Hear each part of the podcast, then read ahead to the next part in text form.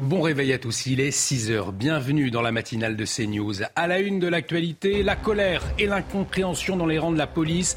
L'agent de la brigade anticriminalité de Marseille reste en détention provisoire. Il a reconnu un tir de LBD contre Eddy. Les policiers dénoncent l'insécurité juridique qui pèse sur leur profession. Le choc et la révolte à Francoville après le féminicide d'Adjira tué à son domicile. Le tribunal de Pontoise avait refusé sa demande de protection après une plainte contre son mari. Nous sommes allés à la rencontre de ses voisins, ses voisins sous le choc, vous le verrez. La pagaille à Orly et des voyageurs très remontés après 12 heures de perturbation. Une panne a affecté le traitement des bagages. Un retour à la normale très lent est à prévoir. Euh, le coup d'État au Niger pourrait avoir des conséquences dévastatrices pour le monde. Les mots de Mohamed Bazoum, le président chassé par un coup d'État, dans une tribune publiée hier soir, il appelle à la communauté internationale à restaurer l'ordre et dénonce l'influence russe, l'éclairage du général Bruno Clermont dans la matinale.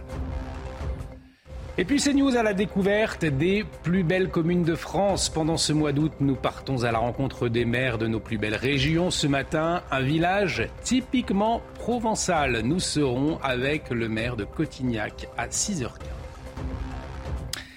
Et on démarre donc avec la colère des policiers. Hein. Elle s'intensifie. Quelques-uns se sont même rassemblés devant le ministère de la Justice. Sandra, c'était hier hein, à Paris. Exactement. Ils protestaient contre le maintien en détention provisoire d'un de leurs collègues à Marseille. Il y restera au moins jusqu'au 30 août prochain. La Cour d'appel d'Aix-en-Provence a rejeté sa demande de remise en liberté hier. Les explications de Célia Judas. Il était 23h hier soir, quelques heures seulement après l'annonce du maintien en détention provisoire de leurs collègues marseillais, lorsqu'une poignée de policiers s'est réunie devant le ministère de la Justice. Nous souhaitons que nos collègues soient libérés de, détention provisoire, notre collègue de Marseille ainsi que, que notre collègue de, Nanterre. C'est pas normal du tout, euh, dans la mesure où euh, des gens qui ont qui ont parfois commis un meurtre sont placés sous contrôle judiciaire. Depuis la place Vendôme, les policiers s'adressent directement au ministre de la Justice, Éric Dupont-Moretti. Le peu de personnes qu'on est, euh, qu'on a, qu'on a, pu être ce soir, en tout cas, on a voulu lui faire passer un message comme quoi on aimerait bien qu'il fasse quelque chose quand même à son niveau euh, pour, euh, pour évaluer la situation du policier, les, principes de comment de détention provisoire. Quelques heures plus tôt, à la sortie du tribunal d'Aix-en-Provence, pour d'autres collègues policiers, c'est également l'incompréhension. C'est cette décision qui est pour nous incompréhensible et très injuste, encore une fois, parce que notre collègue euh, n'est pas un voyou et il n'a rien à faire en prison avant un éventuel jugement. À Paris et ailleurs, les mobilisations de soutien pourraient à l'avenir être reconduites et davantage suivies par les forces de l'ordre, fermement opposées au maintien en détention provisoire de leurs collègues de Marseille et de Nanterre. Alors on le voit clairement, hein, mon cher Vincent, une colère de la police qui ne s'apaise pas après la décision de la Cour d'appel d'Aix-en-Provence. Pourquoi, selon vous, le malaise est si profond? Qu'est-ce que vous décryptez? Bah, écoutez, il y a des choses qui sont, euh, prenons un peu de hauteur, il y a des choses qui sont nouvelles au-delà des, émeutes, au-delà euh, des black blocs auxquels les policiers doivent faire face lors de certaines manifestations. Euh, ce qu'il ce y a de, de nouveau aujourd'hui, d'abord, c'est le développement des trafics en tout genre, violence conjugale, féminicide, rodéos urbains. Il y a 15 ans, 20 ans, on est, ils n'étaient pas confrontés à ces problèmes. Agression d'élus c'est encore nouveau, occupation d'immeubles, si bien qu'au milieu de tout ça, les policiers se considèrent comme, je, les cite, hein, les éboueurs de la société. Alors ça ne justifie en rien pour le, le, cas Eddy, mais tout ça donne euh, une sorte de, d'ambiance euh, absolument délétère dans ce pays. Euh, je pense au flic bashing. Hein, certains partis politiques s'en donnent de ce point de vue à cœur joie. Vous savez, il est loin l'esprit Charlie, c'était simplement il y a huit ans, mm. où Renaud, le chanteur, proposait d'embrasser un flic. Tout ça, c'est terminé. Effectivement, en attendant les, condamnations concernant les émeutiers, eh bien, euh, euh, elles se poursuivent, notamment à Évry dans l'Essonne, à Sandra, où deux hommes ont été condamnés justement pour des dégradations euh, au commissariat lors des émeutes, des dégradations de commissariat. À Évry lors des émeutes. Exactement. Ils ont écopé de sept mois de prison ferme et d'un an avec sursis. Elisabeth Borne, vous voyez sur ces images, et Gérald Darmanin s'étaient d'ailleurs rendus sur les lieux.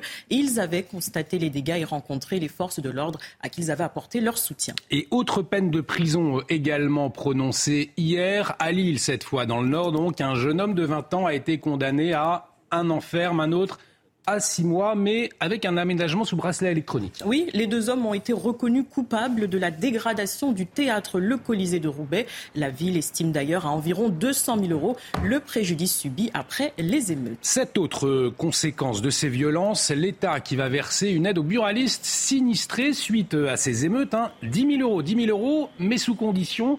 Euh, ils doivent justifier d'une fermeture pendant au moins trois jours consécutifs. C'est bien cela? Oui, et ils ont exactement jusqu'au 15 septembre prochain pour faire la demande. Les explications de Charles Pousseau et Mathilde Couvillère-Fleurnois. C'est la bonne nouvelle de la semaine pour les buralistes qui ont subi des dégradations de leur commerce en marge des émeutes. 10 000 euros de la part de l'État, une aide attendue pour ce président des buralistes d'Île-de-France. Cette aide tombe justement pour ces euh, sinistrés, euh, pour nous buralistes, euh, mais également commerçants, est essentiel pour peut-être réussir à rouvrir d'ici deux ou trois mois. Il y a plus d'un mois, 545 bureaux de tabac ont été endommagés et 65 ont été incendiés. Depuis, 30% des bureaux de tabac en France n'ont pas rouvert. Elle n'est certainement pas suffisante, mais écoutez, c'est toujours, c'est toujours une aide intéressante parce que vous savez que quand nous, nous sommes fermés, nous n'avons pas droit au chômage ou à location quelconque.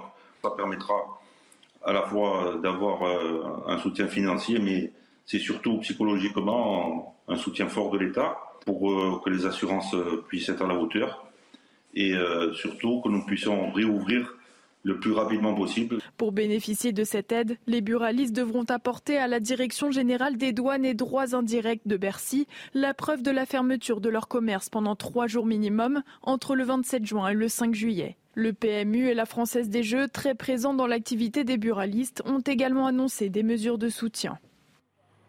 Voilà pour les conséquences des émeutes. On y reviendra dans la matinale, notamment à 8h15 sur cette colère des policiers avec David Olivier Réverdine, secrétaire national Alliance. Il sera en liaison avec nous 8h15. Donc, mais avant euh, cette mésaventure dont se seraient bien passés ces voyageurs, une panne du système de bagages a perturbé l'aéroport de Paris Orly, c'était hier, Une situation inédite qui a duré 12 euh, heures, plus de 12 heures même. 10 000 passagers et 40 vols ont été impactés. Conséquence des vols retardés et certains ont même décollé sans bagages en soute. Reportage de Thibault Marcheteau.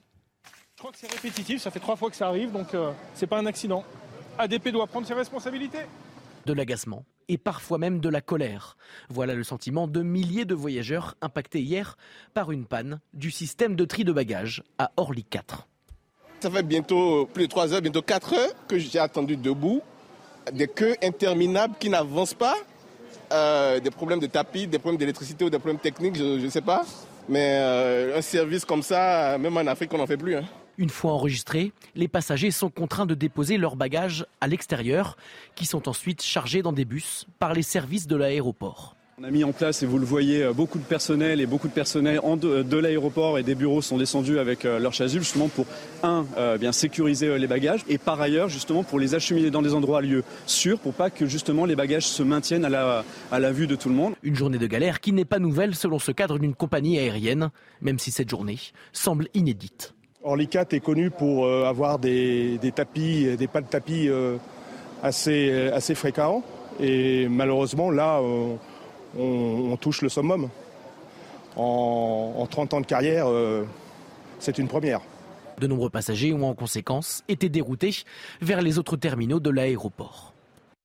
Et un retour euh, assez lent hein, a été euh, annoncé si vous allez aujourd'hui à Orly. cette affaire, cette affaire, on vous en a parlé hier dans la matinale de CNews. Elle nous a marqué, elle nous a choqué. Une affaire de féminicide. Celle d'Adjira, c'est une femme de 45 ans. Elle a été tuée mi-juillet à son domicile de Franconville, euh, dans le Val d'Oise. Mais Sandra, elle avait pourtant alerté. Hein. Et c'est ça le fait marquant justement qui nous a interpellés. Elle avait vu sa demande d'ordonnance de protection contre son mari rejetée par le tribunal de Pontoise. Nous sommes retournés sur les lieux du drame et vous allez voir que ses anciens voisins sont toujours sous le choc. Reportage de Fabrice Elsner et Aminata Demphal. C'est ici, dans cet HLM de Franconville, qu'Adjira a été tué par son compagnon en juillet dernier. Une vitre brisée décellée sur une porte sont les stigmates de ce drame conjugal. Cette voisine du même immeuble se souvient. Là, je de mon hall là au milieu. Et là, dès que je suis descendue, bah, plein de camions de pompiers, la police au bout, des familles sur le, parking qui regardaient ce qui se passait. Euh, C'est là que moi j'ai senti, je me suis dit, sais pas, comme d'habitude quoi. Je dormais, je faisais ma sieste, il y a quelqu'un qui s'est fait tuer à côté de moi. Ce jour-là, Adjira, 45 ans, se fait poignarder à plusieurs reprises par son conjoint.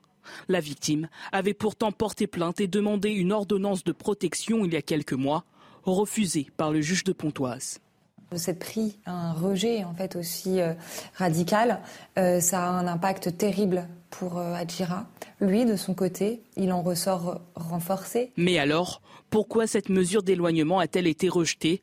Pour l'avocate, Adjira a tout simplement été ignorée par la justice. Le juge a considéré qu'il n'y avait pas de violence ou de danger actuel vraisemblable. en une dizaine de lignes, ben, balaye tout ça et puis la renvoie la renvoie euh, chez elle, euh, où elle finira par, par mourir trois mois plus tard.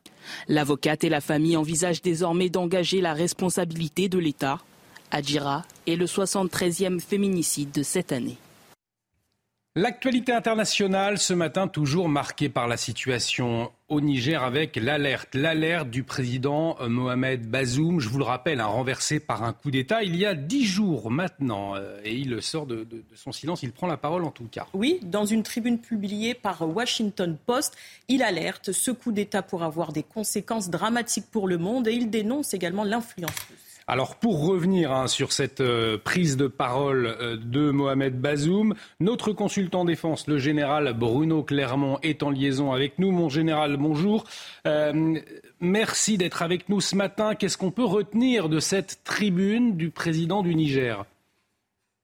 Une tribune très importante, puisque c'est la première fois que le président légitime du Niger s'exprime après le coup d'État. Il s'adresse à deux types de publics la population nigérienne, qui n'entend ces derniers jours plus que la voix du putsch et des militaires, et la communauté internationale, et en particulier les États-Unis, qui ont joué un rôle majeur euh, dans, cette, dans, cette, région.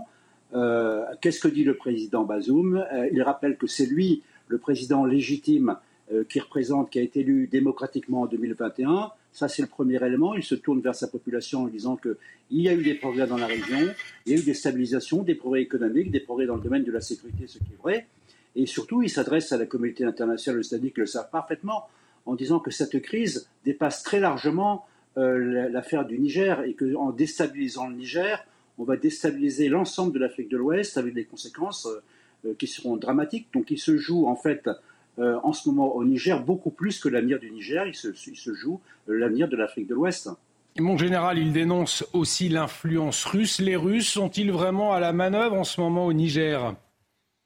Alors c'est paradoxal, parce qu'en ce qui concerne euh, la déstabilisation du Niger, le putsch au Niger, on est vraiment dans un putsch d'opportunité, dans lequel le chef de la garde présidentielle semble véritable préavis, parce que certainement il était menacé de limogeage par le président Bazoum, a décidé de lancer un coup d'État dans un pays dans lequel la situation du point de vue de la sécurité est difficile, parce que les groupes armés sont extrêmement actifs. Donc Wagner, vraisemblablement, n'est pas à la manœuvre dans cette affaire, d'autant plus qu'avec l'affaire de Prigogine, vous vous souvenez, le coup de force de Prigogine du 24 juin, bah, Wagner a un peu déstabilisé. Mais néanmoins, ce qui est certain, on l'a vu hier dans les manifestations euh, assez calmes qui ont eu, qui ont été bien euh, organisées par, par l'État nigérien, qu'il y avait autant de drapeaux russes que de drapeaux nigériens. Ça signifie que la Russie, effectivement, a récupéré la bonne aubaine qui était ce coup d'État qu'elle n'avait pas vu venir pour plein de raisons, et aujourd'hui, elle compte jouer euh, mettre le Niger dans sa politique de déstabilisation et sa politique de, de, contrôle des, des, recherches, des richesses pardon, et, des États de l'Afrique, au même titre qu'elle l'a fait avec le Mali et le Burkina. Donc, effectivement, la Russie est à présent à la manœuvre. Merci, Général Bruno Clermont. On vous retrouve tout au long de la matinale pour votre décryptage, votre éclairage sur la situation au Niger. Euh, on en vient au pape François. Le pape François attendu aux Journées mondiales de la jeunesse et vous allez le voir, il a été accueilli en rockstar hier après-midi à Lisbonne, hein, Sandra. Quelques 500 000 jeunes catholiques étaient réunis. Ils venaient du monde entier. Ils étaient présents pour l'arrivée du pape François. Il a rencontré par la suite des étudiants à l'université catholique de la capitale portugaise et il a rappelé l'urgence dramatique du réchauffement climatique. Il plaide pour une écologie intégrale. Écoutez.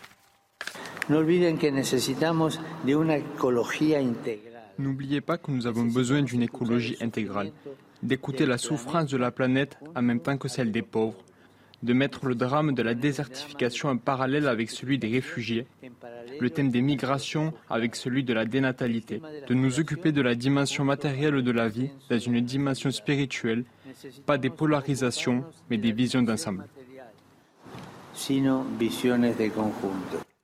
Et l'évêque de Nanterre, monseigneur Mathieu Rouget, sera euh, en liaison avec nous à 7h10 justement depuis euh, Lisbonne pour revenir sur cette prise de parole du chef de l'État, mais également pour euh, nous parler de cette jeunesse présente au JMJ. Le pape, on le sait, hein, qui sera également au stade Vélodrome. Ce sera en septembre prochain. Il vient en France, mais ce n'est pas de l'OM qu'on va parler dans un instant, mais bien du Paris Saint-Germain qui poursuit sa tournée asiatique. C'est le journal des sports. Votre programme avec Groupe Verlaine, centrale photovoltaïque à poser en toute simplicité n'importe où. Groupe Verlaine, connectons nos énergies. Alors le PSG hein, qui poursuit, je le disais, sa tournée asiatique et ma chère Sandra, eh bien le PSG qui renoue avec la victoire. Bonne nouvelle pour les fans. C'était hier face à John Book. Neymar a joué son premier match depuis euh, près de six mois. Il a tenu 90 minutes et il a même signé un doublé. Le résumé de cette rencontre par nos équipes d'Infosport Plus. 165 jours plus tard, revoilà Neymar. Pour la première fois depuis plus de 5 mois, le Brésilien a joué avec le PSG. Titulaire face au Sud-Coréen de Jongbook en amical, il a brillé. Un premier but à la 40e minute après un très joli geste technique et un peu de réussite. Luis Enrique fait des changements, mais Neymar reste sur le terrain. Il en profite pour inscrire un second but, puis offrir une passe décisive à Asensio. 3-0. Le PSG regagne enfin après trois matchs amicaux sans victoire. Vous avez regardé votre programme avec Groupe Verlaine. Isolation thermique par l'extérieur avec aide de l'État. Groupe Verlaine, connectons nos énergies. Et vous le savez, dans la matinale, nous profitons de cette période estivale pour vous faire découvrir les plus beaux coins, les plus beaux villages de notre pays, notre cher territoire. On va aller à Cotignac, village typiquement provençal. Dans un instant, on va retrouver son maire, Jean-Pierre Véran. Il est avec nous ce matin. Restez avec nous sur CNews pour découvrir Cotignac et vous allez voir, c'est très joli. De retour sur le plateau de la matinale, bienvenue si vous nous rejoignez. Dans un instant, on vous fait découvrir la commune de Cotignac, petit joyau de notre territoire. Mais avant, que faut-il retenir des dernières informations? Euh, C'est le point avec vous, Sandra Chiombo. Les obsèques d'Enzo sont prévues ce matin à 10h à l'église de La Malherbe. C'est dans ce village, dans l'heure qu'il a été poignardé le 22 juillet dernier. Le mobile reste euh, inconnu pour l'instant. La mère de l'adolescent de 15 ans, notamment, dénonce le manque d'intérêt des autorités et demande le changement de la loi pour les mineurs. Aux États-Unis, Donald Trump avait rendez-vous avec la justice hier à Washington. L'ex-président américain a comparu devant un tribunal fédéral. Il a plaidé non coupable de complot après la présidentielle de 2020 qu'il a perdu. Grand favori de la droite pour l'élection de 2024, il va devoir mener sa campagne électorale et plusieurs batailles judiciaires en même temps. Dans l'actualité également, ma chère Sandra, avec la canicule, avec ces fortes chaleurs, eh bien, les moustiques prolifèrent sur tout euh, le territoire. Un cas d'infection au virus du Nil occidental a même été identifié à Bordeaux, en Gironde. Euh, c'est le premier cas humain détecté, Sandra. Oui, détecté en dehors du pourtour méditerranéen en France. Et c'est une situation prise très au sérieux par les autorités, comme nous l'explique Sarah Varny. C'est le premier cas humain recensé cette année. L'infection au virus du Nil a été identifiée le 27 juillet à Bordeaux, une première dans le sud-ouest. Les infections humaines au virus n'étaient jusqu'à présent détectées que dans le pourtour méditerranéen en région PACA et Occitanie. Ce virus des oiseaux a été découvert en Ouganda en 1937 et a été introduit en Europe par des oiseaux migrateurs infectés. Il est transmis à l'homme ou au cheval de manière accidentelle par des moustiques qui ont préalablement piqué ces oiseaux porteurs. Selon les autorités sanitaires, dans 80% des cas, ce virus du Nil reste asymptomatique ou ne provoque qu'un état grippal. Mais dans de rares cas, des complications neurologiques peuvent apparaître. L'ARS ajoute que ce virus ne se transmet pas d'homme à homme ni de l'homme au moustique, mais de faibles risques de transmission à travers des dons de sang ou d'organes existent. En cas de suspicion d'infection, les personnes concernées sont invitées à consulter un médecin qui pourra contacter l'ARS pour des examens plus poussés. Quatre autres cas sont en cours d'investigation en Gironde, mais l'état de santé des personnes concernées n'inspire aucune inquiétude selon l'ARS. Depuis 2010, ce virus circule de façon plus importante en Russie et en Europe selon Santé publique France, avec des cas signalés pour la première fois en Allemagne et aux Pays-Bas en 2019 et 2020. Et dans la matinale, nous profitons donc de cette période estivale pour aller à la découverte de communes remarquables de notre pays. Direction le Var ce matin. Découverte de Cotignac, un village installé au, pied d'une falaise de tuf, un village unique et certifié plus beau village de France depuis 2022. Les maisons y sont particulièrement soignées, restaurées, décorées avec un style typiquement provençal. Et pour en parler, justement, Jean-Pierre Véran, eh le maire de Cotignac, est avec nous ce matin. Euh, monsieur le maire, bonjour, est-ce que vous nous entendez? Bonjour, je vous entends, mais je ne vous vois pas. Alors, si vous nous entendez, c'est déjà l'essentiel. Euh, merci euh, de vous lever tôt ce matin. Faites-nous découvrir euh, Cotignac, que l'on peut décrire, je le disais, hein, comme typiquement provençal, que ce soit au niveau de l'architecture ou même de la végétation. Hein. c'est bien cela? Bonjour. Faites-nous découvrir Cotignac, que l'on peut décrire, je le disais, hein, comme typiquement... Alors, il y a un petit décalage, visiblement, entre mes questions et la réception. On vous écoute. Bonjour, bien Cotignac, c'est un village de caractère qui fait partie depuis le 1er octobre l'un des plus beaux villages de France. Et, la réception, on vous écoute. Bonjour. Oui, il, y a effectivement un, problème de décalage, c'est un, peu compliqué. Euh, malheureusement, ce matin, euh, Jean-Pierre Véran euh, d'être en liaison avec nous. On reviendra, on reviendra vers vous de dans, les, dans les jours qui viennent, puisque tous les, matins, on vous le rappelle, on vous fait euh, euh, découvrir Cotignac. Je ne sais pas si vous connaissez Cotignac, mon cher Vincent. Non, hélas, non. Non, non, ça a l'air de les, quelques images euh, que je viens de voir là, c'est alléchant. On a envie de. On a, on, a envie de découvrir. Alors. vous voyez ce, avec un panorama magnifique. Jean-Pierre Véran, peut-être nous entend euh, un, village, on le voit en hauteur, qui offre un panorama exceptionnel également. À, tous les niveaux. Euh, c'est un, village remarquable, c'est pas parce que c'est celui que je j'ai l'honneur de diriger depuis maintenant 33 ans, mais c'est vraiment un très beau village. Cotignac, euh, c'est aussi un, lieu de pèlerinage avec son sanctuaire Notre-Dame-de-Grâce, son monastère Saint-Joseph. beaucoup, beaucoup de pèlerins y viennent également 140 000 par an à peu près. C'est une destination importante et Cotignac a cela qu'il faut bien souligner. C'est un village à la fois culturel et culturel, puisqu'on a deux forces vives que sont le monastère de Saint-Joseph et Notre-Dame-des-Grâces.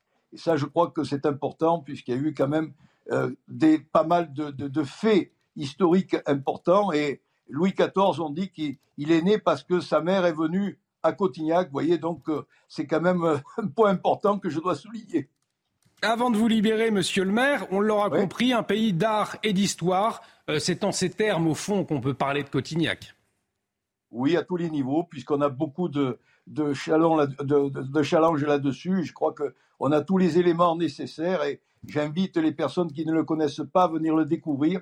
Nous nous trouvons pas loin d'axes routiers, puisqu'on est à 20 km de l'autoroute A8 euh, qui prend depuis Brignoles, n'est-ce pas? On est à 100 km euh, de Toulon, de Marseille, 60 km de Toulon et 70 km d'Aix-en-Provence, voyez, et 80 km de Cannes. On est quand même remarquablement situé, et 30 km des gorges du Verdon, qui sont quand même qui sont bien connus euh, dans le, dans le monde entier. Merci, monsieur le maire Jean-Pierre Véran, maire de Cotignac. Vous l'aurez compris si vous passez dans le sud-est de la France. N'hésitez pas à faire un détour par, par Cotignac, ce village typiquement provençal, l'un euh, de nos plus beaux, plus beaux villages de France. Il a été certifié en tout cas depuis 2022. On va marquer une très courte pause. On va s'interroger d'ailleurs dans un instant quel temps va-t-il faire à Cotignac? Ce sera la météo et puis on reviendra surtout sur cette affaire totalement ubuesque. Une jeune femme qui a vu sa voiture retourner lors des émeutes et aujourd'hui, qu'est-ce qu'elle doit faire?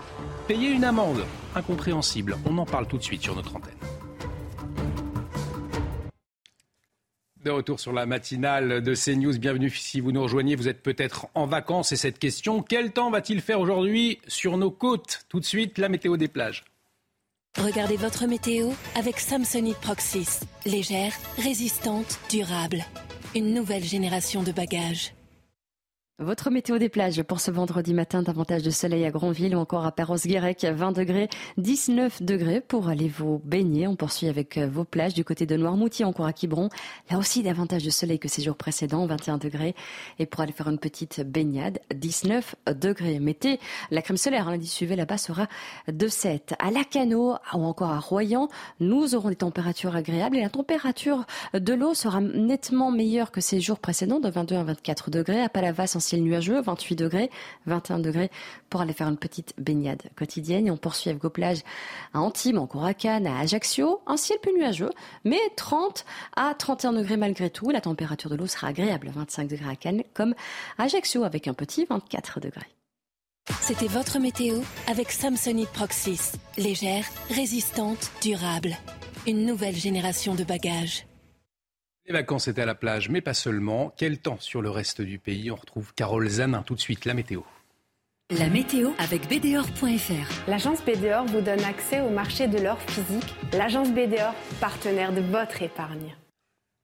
Alors Carole, le sud-est épargné par la pluie aujourd'hui, mais pas par le vent. Hein et oui, Olivier, vous le voyez sur cette vidéo, une mer plutôt calme, mais qui risque de devenir un peu plus ridé, un peu plus agité en cause ces vents Mistral et Tramontane qui souffleront déjà euh, ce matin 50 à 70 km par heure. Et d'ailleurs, les Bouches du Rhône sont sous vigilance rouge pour cause incendie de forêt. Je vous invite à la plus grande euh, prudence. Encore euh, quelques faibles précipitations au pied des Pyrénées en remontant vers l'Alsace et en passant par le massif central. À l'arrière, un temps relativement calme, nuages éclaircis, quelques averses. Les inondations qui ont touché le département du Calvados hier eh bien, nous aurons encore là quelques précipitations en moindre mesure que euh, cette euh, fin de journée d'hier. Regardons ensemble la carte pour cet après-midi. Attention aux orages qui vont éclater euh, de Strasbourg jusqu'au pied des Alpes. Ces orages qui pourraient prendre donc un caractère, oui, orageux, mais des cumuls assez importants en très peu de temps. Encore quelques orages sur l'extrême nord et partout ailleurs. Un ciel d'alternance entre nuages et éclaircies. Mais regardez ce vent qui va souffler du golfe du Lion jusqu'au département Corse, 50 à 80 km par heure. Vos températures de ce matin de 11 à 22 degrés, 11 pour Aurillac, 14 à Paris, 14 à Bordeaux, 22 pour Nice. Et dans le courant de l'après-midi, nous aurons une chaleur non excessive à Nice, 29 degrés, 26 pour la Corse et 18 degrés à Grenoble. C'était la météo avec BDOR.fr. L'agence BDOR vous donne accès au marché de l'or physique. L'agence BDOR, partenaire de votre épargne.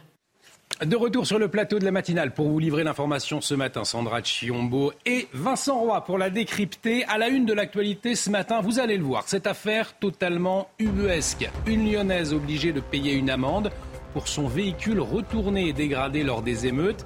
Et pour l'heure, personne pour lui répondre.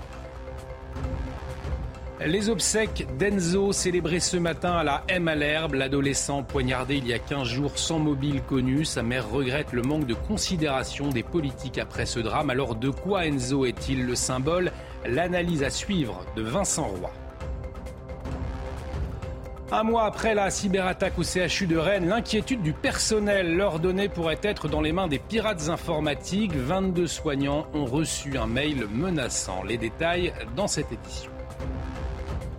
Donald Trump plaide non coupable de complot après l'élection de 2020. L'ancien président des États-Unis inculpé pour des tentatives d'inverser les résultats de la présidentielle. C'est la troisième fois que le milliardaire est accusé au pénal. Les précisions depuis New York de notre correspondante Fanny Chauvin. Et puis pénurie de main-d'œuvre pour les vendanges alors que la sécheresse bouleverse le travail des vignes. Dans le sud du pays, la récolte du raisin a débuté, mais il manque des bras. On en parlera à 6h45 avec notre invité Jean-Marc Lafage, copropriétaire d'un domaine viticole. Et vous allez le voir, c'est une histoire à peine croyable qu'on vous raconte ce matin. Une double mauvaise surprise pour une habitante de Lyon. Dites-nous en plus, Sandra. Oui, la voiture de Lucie a été détruite pendant les émeutes. Un matin, en partant euh, travailler, elle découvre les débris de son véhicule à l'emplacement où elle s'est égarée. Sur place, elle apprend qu'il a été envoyé à la fourrière. Mais attention, quelques jours plus tard, elle reçoit un PV pour stationnement gênant. Les faits nous sont racontés par Tony Pitard. C'est sur les réseaux sociaux que Lucie, 23 ans, découvre sa voiture retournée par des émeutiers. Euh, quand je suis arrivée sur les lieux, il n'y avait plus ma voiture. Il y avait juste des traces par terre de euh, vitres brisées et d'huile. Euh, du coup, j'ai commencé à pleurer sur le, sur le trottoir. J'ai dû me débrouiller toute seule. J'ai appelé la fourrière de Lyon 7e, mais j'ai pas eu de réponse, donc je m'y suis déplacée. de là, on m'a expliqué que ma voiture n'était plus là, mais qu'elle était partie à Vaux-en-Velin, parce qu'ils n'avaient plus de place pour la garder. Mais ce n'est pas tout. Un soir, en ouvrant sa boîte aux lettres, la jeune femme découvre un avis de contravention. Sur cette photo, parue quelques jours plus tard, on y voit un agent verbaliser le véhicule pour stationnement gênant. Je ne pense pas payer du tout. Je sais que l'assurance euh, ne prendra rien en charge, euh, puisque j'étais assurée au tiers, et du coup le vandalisme n'est pas compris dedans, sauf s'ils découvrent euh, qui sont les coupables.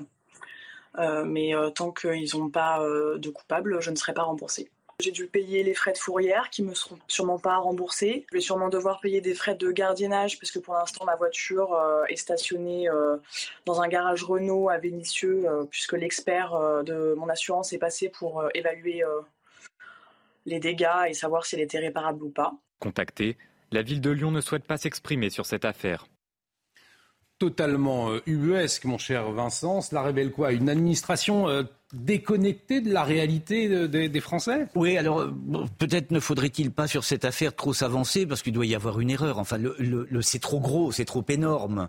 Euh, L'administration va sans doute, enfin, euh, on peut l'espérer, vite se rendre compte que, bah, la voiture de, enfin, que cette femme n'y est pour rien et que et qu'elle elle paie d'une certaine façon les exactions des émeutiers on ne peut pas imaginer que l'administration euh, ne, ne, ne, fasse rien et, ne revienne à la, à la raison. Là, effectivement, mm. c'est totalement tubesque. Enfin, on ne peut pas y croire. Raisonnablement, on ne peut pas y croire. Mais peut-être plus généralement, est-ce que ça montre que euh, ce sont les Français in fine, qui vont payer les émeutes. Ah, mais de toute façon, ce sont les Français qui vont payer les émeutes. Le président de la République est, assez clair sur cette question.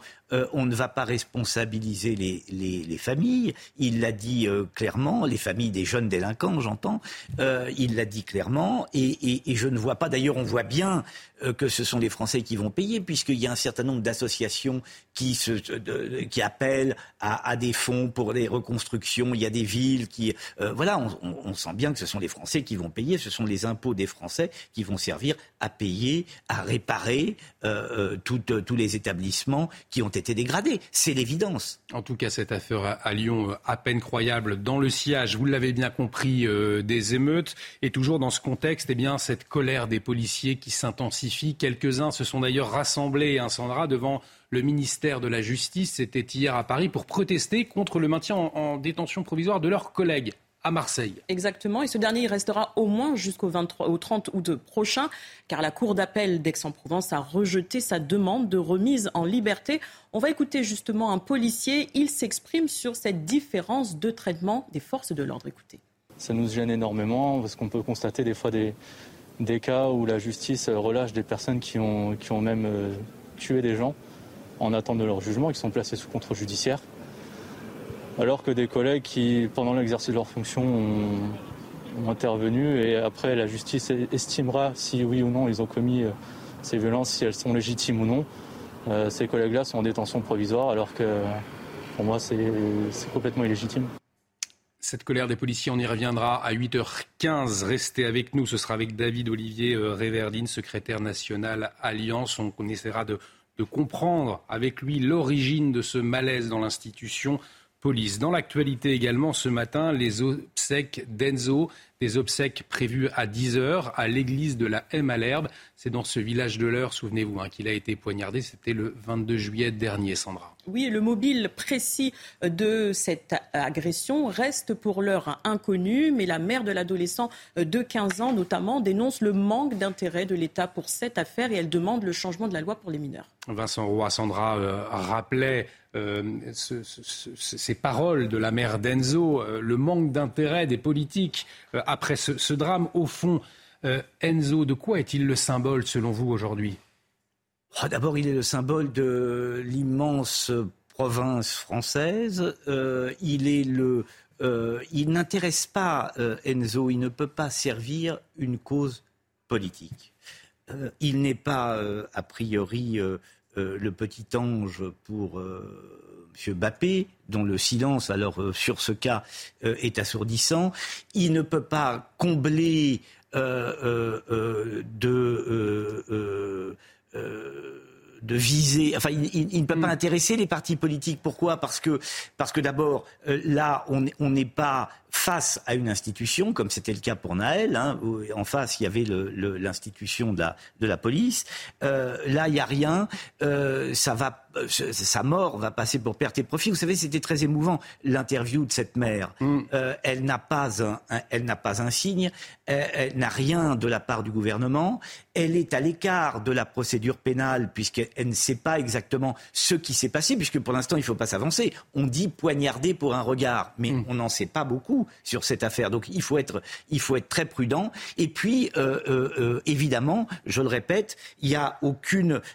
cette, mort n'a pas d'intérêt ni pour les politiques, ni pour LFI qui ne peut pas s'en emparer en disant bah, bah, là, encore une violence policière. Non, non. C'est simplement encore une violence euh, de mineurs, hein, puisque ces enfants sont très jeunes. 15 ans. 15 euh, ans, euh, là, c'est absolument terrible. Ça peut remettre en cause, en revanche, puisque le, le, on, on, voit bien ce, ce, ce malaise qu'il y a dans la société aujourd'hui. Enfin, c'est très, c'est très rare quand même que des mineurs de 15 ans sortent des couteaux, se mettent à, voilà. Donc ça, dit bien quelque chose du malaise de cette société, ça c'est clair, mais effectivement les politiques ne s'en, emparent pas parce que bah, ça ne sert pas une cause ou une autre. Et le maire de la M à l'herbe, qui sera justement avec nous à 8h30, on, lui demandera s'il a reçu euh, des soutiens de la part des autorités, justement euh, avant la, la, célébration des obsèques d'Enzo. Euh, je vous le rappelle, à 10h. Dans l'actualité également, cette cyberattaque du CHU de Rennes. C'était il y a un mois. Elle n'a pas toujours été, euh, elle n'a pas encore été revendiquée, mais quelques-unes des données euh, piratées eh bien, Sandra, elles sont apparues sur le web et ça, c'est inquiétant. Oui, parce qu'elles concernent les patients et des soignants de cet hôpital. Cette situation, du coup, inquiète énormément euh, le personnel hospitalier. 22 soignants ont pour l'heure reçu des menaces. Reportage de Jean-Michel Decaze. 21 juin, 17h, le CHU de Rennes coupe tous les accès Internet, y compris celui du site public, toujours indisponible aujourd'hui. Le piratage est découvert, 300 gigaoctets de données sont volés. Un mois plus tard, ce hacker éthique dévoile qu'une partie des informations est consultable sur le dark web. On a des dossiers médicaux, on a dedans aussi un peu des informations personnelles, on a aussi un peu des informations sur, le, euh, sur les différents, euh, en tout cas sur le personnel de santé de l'hôpital. On parle aussi un peu de données financières, donc données aussi de fonctionnement du CHU. Le personnel est inquiet, outre des dossiers médicaux et parfois le leur avec numéro de sécu, la cyberattaque concerne aussi leur bulletin de paye et peut-être leurs coordonnées bancaires. Mon compte a été bloqué et j'ai ouvert des nouveaux codes d'accès. Par prévention, j'ai posé une marque courante à la gendarmerie par rapport à une éventuelle usurpation d'identité pour le futur. Voilà. Nos données personnelles, elles sont parties euh, dans l'Internet. Euh, on sait que l'Internet ne s'efface jamais. Euh, est-ce qu'elles peuvent ressortir bientôt, dans six mois? Dans plusieurs années. Pour le moment, la crainte principale des spécialistes informatiques porte sur les possibles usurpations d'identité et de futures arnaques par mail ou par téléphone qui viseraient les 9000 agents du CHU et leurs patients. Et nous allons prendre la direction des États-Unis à présent, où Donald Trump, eh bien, il avait rendez-vous avec la justice hier à Washington. L'ex-président américain a comparu devant un tribunal fédéral. Il a plaidé non coupable de complot après, je vous le rappelle, la présidentielle de 2020 qu'il a perdu, hein, Sandra. Et malgré tout, Donald Trump reste le grand favori de la droite pour l'élection de 2024. Il va devoir mener sa campagne électorale et plusieurs batailles judiciaires en même temps. Alors, quelle est la suite pour Donald Trump? On fait le point avec Fanny Chauvin, notre correspondante à New York. Il y a comme un air de déjà vu. C'est la troisième fois en moins de six mois que Donald Trump se rend au tribunal pour être mis en examen. Alors à son arrivée à Washington, eh bien, l'ancien président avait le visage fermé, grave. Il sait que les charges qui pèsent contre lui sont graves. Il est accusé de complot contre les États-Unis et risque la prison. Alors, comme pour tout autre criminel présumé, on lui a prélevé ses empreintes digitales. Il a ensuite été escorté jusqu'à la salle d'audience où on lui a notifié les quatre chefs d'inculpation. Sans surprise, l'ancien président a plaidé non coupable. Alors, quelle est la suite? Eh bien, on peut s'attendre à un procès euh, sans délai, comme l'espère le procureur spécial Jack Smith, mais les avocats de Donald Trump espèrent le repousser le plus tard possible après l'élection présidentielle, soit après novembre 2024. Ils veulent jouer la montre, car ils espèrent que leur client sera élu, de nouveau élu, car si euh, Donald Trump est de nouveau président des États-Unis, il pourrait réaliser un tour de force improbable, il pourrait s'autogracier et échapper à ses charges fédérales. Euh, toujours à propos de l'actualité internationale, le groupe État islamique a annoncé hier la mort de son chef, Abu al-Hussein al-Husseini. Il a été tué lors d'affrontements avec une formation djihadiste. Euh, ça s'est passé, Sandra, dans le nord-ouest de la Syrie. Oui, mais aucune précision n'a été donnée sur le lieu exact de sa mort, ni la date de celle-ci. On écoute Régis Le Sommier, directeur de la rédaction Merta. Il revient sur cette affaire la mort d'un chef de l'État islamique, c'est toujours un événement. C'est toujours un événement parce que le groupe a fait trembler le monde. C'est un groupe euh, qui a, à l'époque 2015, avait euh, des, euh, des métastases un petit peu dans tous les pays, était capable de se projeter, de, faire des attentats comme le Bataclan. Il a été réduit territorialement, vaincu à Mossoul, à Raqqa. Aujourd'hui, il n'en reste rien. Il reste simplement des sympathisants, des groupes que l'État islamique continue à piloter, notamment dans la Badia Shamia en Syrie euh, dans la province d'Idlib, puisque c'est là que ce chef a été, euh, a été tué. Ce qui est intéressant, c'est qu'il a été tué cette fois-ci, non pas par des forces spéciales américaines, mais par un groupe rival de l'État islamique, le Front al-Nusra, euh, qui aujourd'hui s'appelle l'Ayat Tahrir al-Sham, et qui, par ce geste, peut-être vise à une certaine respectabilité au niveau, puisque c'est au niveau international, puisque c'est le groupe qui contrôle la province d'Idlib, province qui est la seule aujourd'hui à échapper à l'État syrien, au contrôle de l'État syrien. Et on revient en France avec cette échéance qui approche la Coupe du Monde de rugby. Ce sera en France en septembre. Et les Bleus, eh bien, se préparent tout de suite le journal des sports. Votre programme avec Groupe Verlaine, centrale photovoltaïque à poser en toute simplicité n'importe où. Groupe Verlaine, connectons nos énergies. Et premier match de préparation donc des Bleus avec le mondial de rugby, hein, Sandra? Oui, le coup d'envoi sera donné le 8 septembre prochain. Les Bleus vont donc se mesurer aux Écossais demain à Édimbourg. L'équipe de France a été remaniée par le sélectionneur Fabien Galtier. Elle compte trois néophytes et un nouveau capitaine. Les détails de d'Henri Ignacia.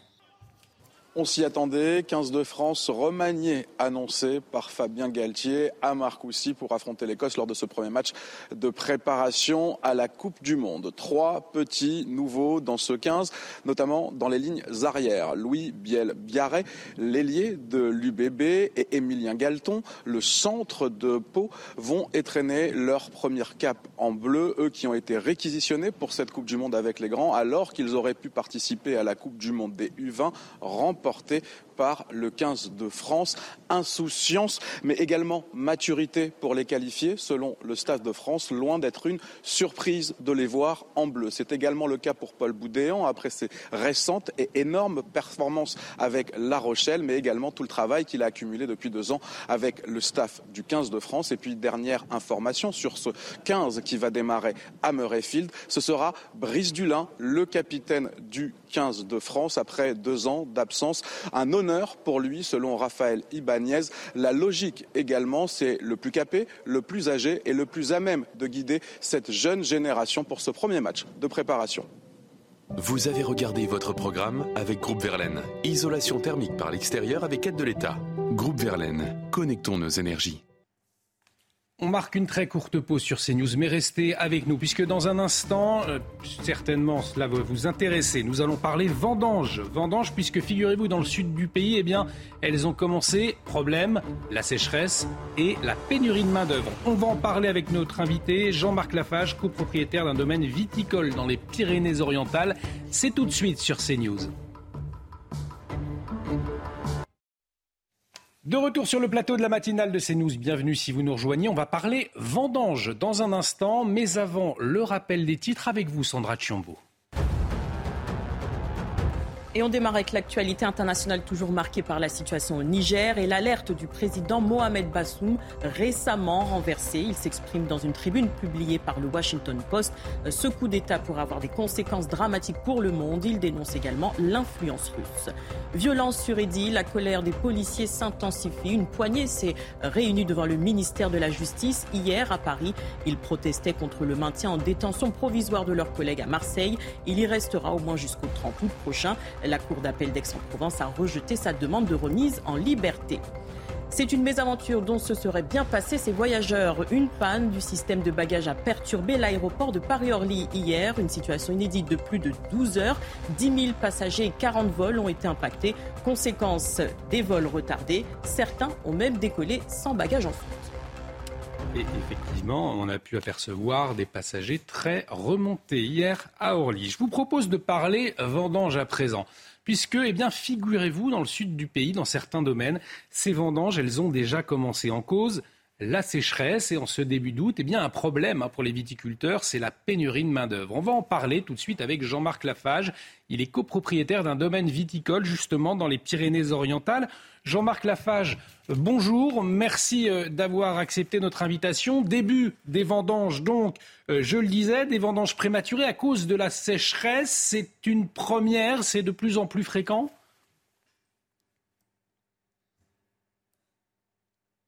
Fréquente, donc euh, avec euh, un petit peu le changement climatique et les températures plus élevées, euh, il est clair que les vendanges sont de plus en plus précoces.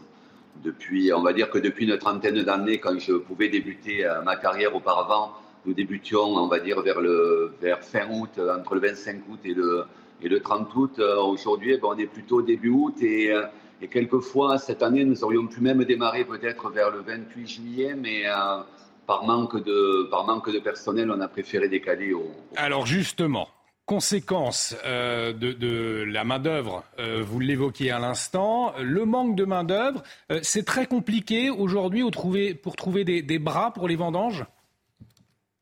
Alors, moi, je, on ne va pas faire du catastrophisme non plus. Quand on est au 1er août et que l'on veut avoir une quarantaine de personnes pour faire les chantiers, c'est relativement compliqué parce qu'à cette époque-là, en général, la plupart d'entre nous sont en congé et, euh, donc euh, quelques difficultés pour obtenir de, jolis groupes de travail. Euh, néanmoins, la chance que nous, pouvons avoir au domaine de la fâche, c'est que nous avons un domaine viticole avec différents départements. Et cette année, finalement, on a, on a, profité un peu de nos forces vives en interne, autant du marketing que de l'informatique, que de que, des, commerciaux pour euh, motiver toute l'équipe à faire deux, trois belles journées de vendange, nos deux, trois premières journées de vendange, euh, pour un vin bien spécifique qui est beaucoup sur la fraîcheur, le, côté un peu acidulé du raisin, et pour euh, motiver toutes les équipes, les faire venir avec, il est clair, à la clé, une belle grillade pour terminer de les motiver. Ah, c'était excellent cette, cette, bonne grillade, mais en tout cas, on voit que vous organisez avec une, cohésion, tout le monde s'y met, que l'on soit, euh, vous nous le disiez, informaticien ou encore euh, que l'on travaille dans la communication, eh bien tout le monde se retrouve euh, autour de, ce raisin. Oui, tout à fait. Et puis bon, c'est d'autant mieux parce que ces gens-là, finalement, toute l'année, travaillent autour du produit, que ce soit marketing ou, ou au niveau du commerce hein, ou au niveau de la qualité mais euh, ne touche que très peu au produit. Donc, euh, se rendre compte de la pénibilité du travail et peut-être aussi la difficulté à rencontrer des personnes pour faire les vendanges manuellement, euh, bon, ben, c'est intéressant aussi que le groupe se rende compte. Et c'est vrai que ce sont de belles journées de cohésion d'équipe, mais à la fois aussi de la, du fait que ben, les vendanges, voilà, c'est pas si facile. Hein. On en parle toute l'année. C'est un peu une fête pour nous parce que chaque année, ben, nous remettons un peu euh, notre, notre image, euh, l'image du domaine en question, et on est reparti. Il y a beaucoup d'émotions. comme vous le notifiez auparavant, une grosse sécheresse. Donc évidemment, la vigne qui a réagi différemment, des raisins qui vont être différents, donc il faudra s'adapter. il y a toujours un peu d'angoisse, un peu d'émotion, la créativité va être, va être de mise. Mais voilà, c'est quand même un, un, très joli début de vendange. Vous manquez de bras, néanmoins encore, vous lancez un, appel à ceux qui voudraient vous accompagner pour ces vendanges euh, en ce moment même, ce matin bon, ce matin, en fait, bon, l'équipe, euh, l'équipe euh, est, calée. Ce que j'imagine, c'est que mes pauvres informaticiens ou gens de la qualité, au bout de 3-4 jours de vendange, vont commencer à avoir quelques douleurs, quelques douleurs au dos relativement, on va dire relativement fortes. Donc oui, à compter de la semaine prochaine, on a besoin de main d'œuvre. Et euh, on a déjà une équipe pré, euh, préétablie, mais euh, on, est toujours, on est toujours en attente de quelques personnes supplémentaires. Un grand merci Jean-Marc Lafage. Message entendu. Donc Jean-Marc Lafage, copropriétaire d'un domaine viticole dans les Pyrénées-Orientales, qui cherche des bras pour les vendanges, des vendanges qui ont commencé un peu plus tôt que prévu à cause de la sécheresse notamment. N'hésitez pas donc, c'est dans les Pyrénées-Orientales. On va marquer une très courte pause. Euh, dans un instant, nous allons revenir sur euh, la colère, l'incompréhension, toujours dans les rangs de la police. L'agent de la euh, brigade anticriminalité de Marseille, je vous le rappelle, reste en détention provisoire. Décision de la Cour d'appel hier. On y revient dans un instant. À tout de suite sur notre antenne. De retour sur le plateau de la matinale. On revient sur la colère des policiers dans un instant. Mais avant, comme tous les matins, on se détend un petit peu avec l'instant musique. Et ce matin, c'est Tina Arena. Elle a dévoilé euh, le mois dernier son 13e album. Love Saves et parmi euh, les singles, la chanteuse australienne signe le titre du même nom à travers un clip assez sobre et elle sera présente en France mi-novembre, une date unique. Sandra Chambaud, je suis sûr que vous ne manquerez pas ce concert de Tina Arena, on va l'écouter. Your glue in my broken kitchen plate. Medicine when I say that my heart aches. Love saves. Love saves. Love saves.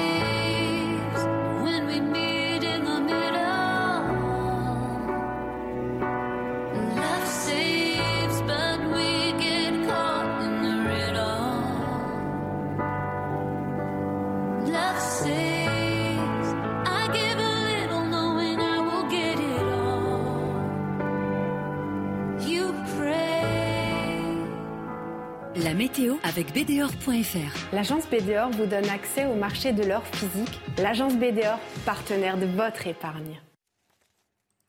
La météo tout de suite, on va retrouver Carole, ma chère Carole. Alors, est-ce qu'il va faire beau aujourd'hui en France? Donnez-nous des bonnes nouvelles. En tout cas, il y a eu des inondations hein, en Normandie hier.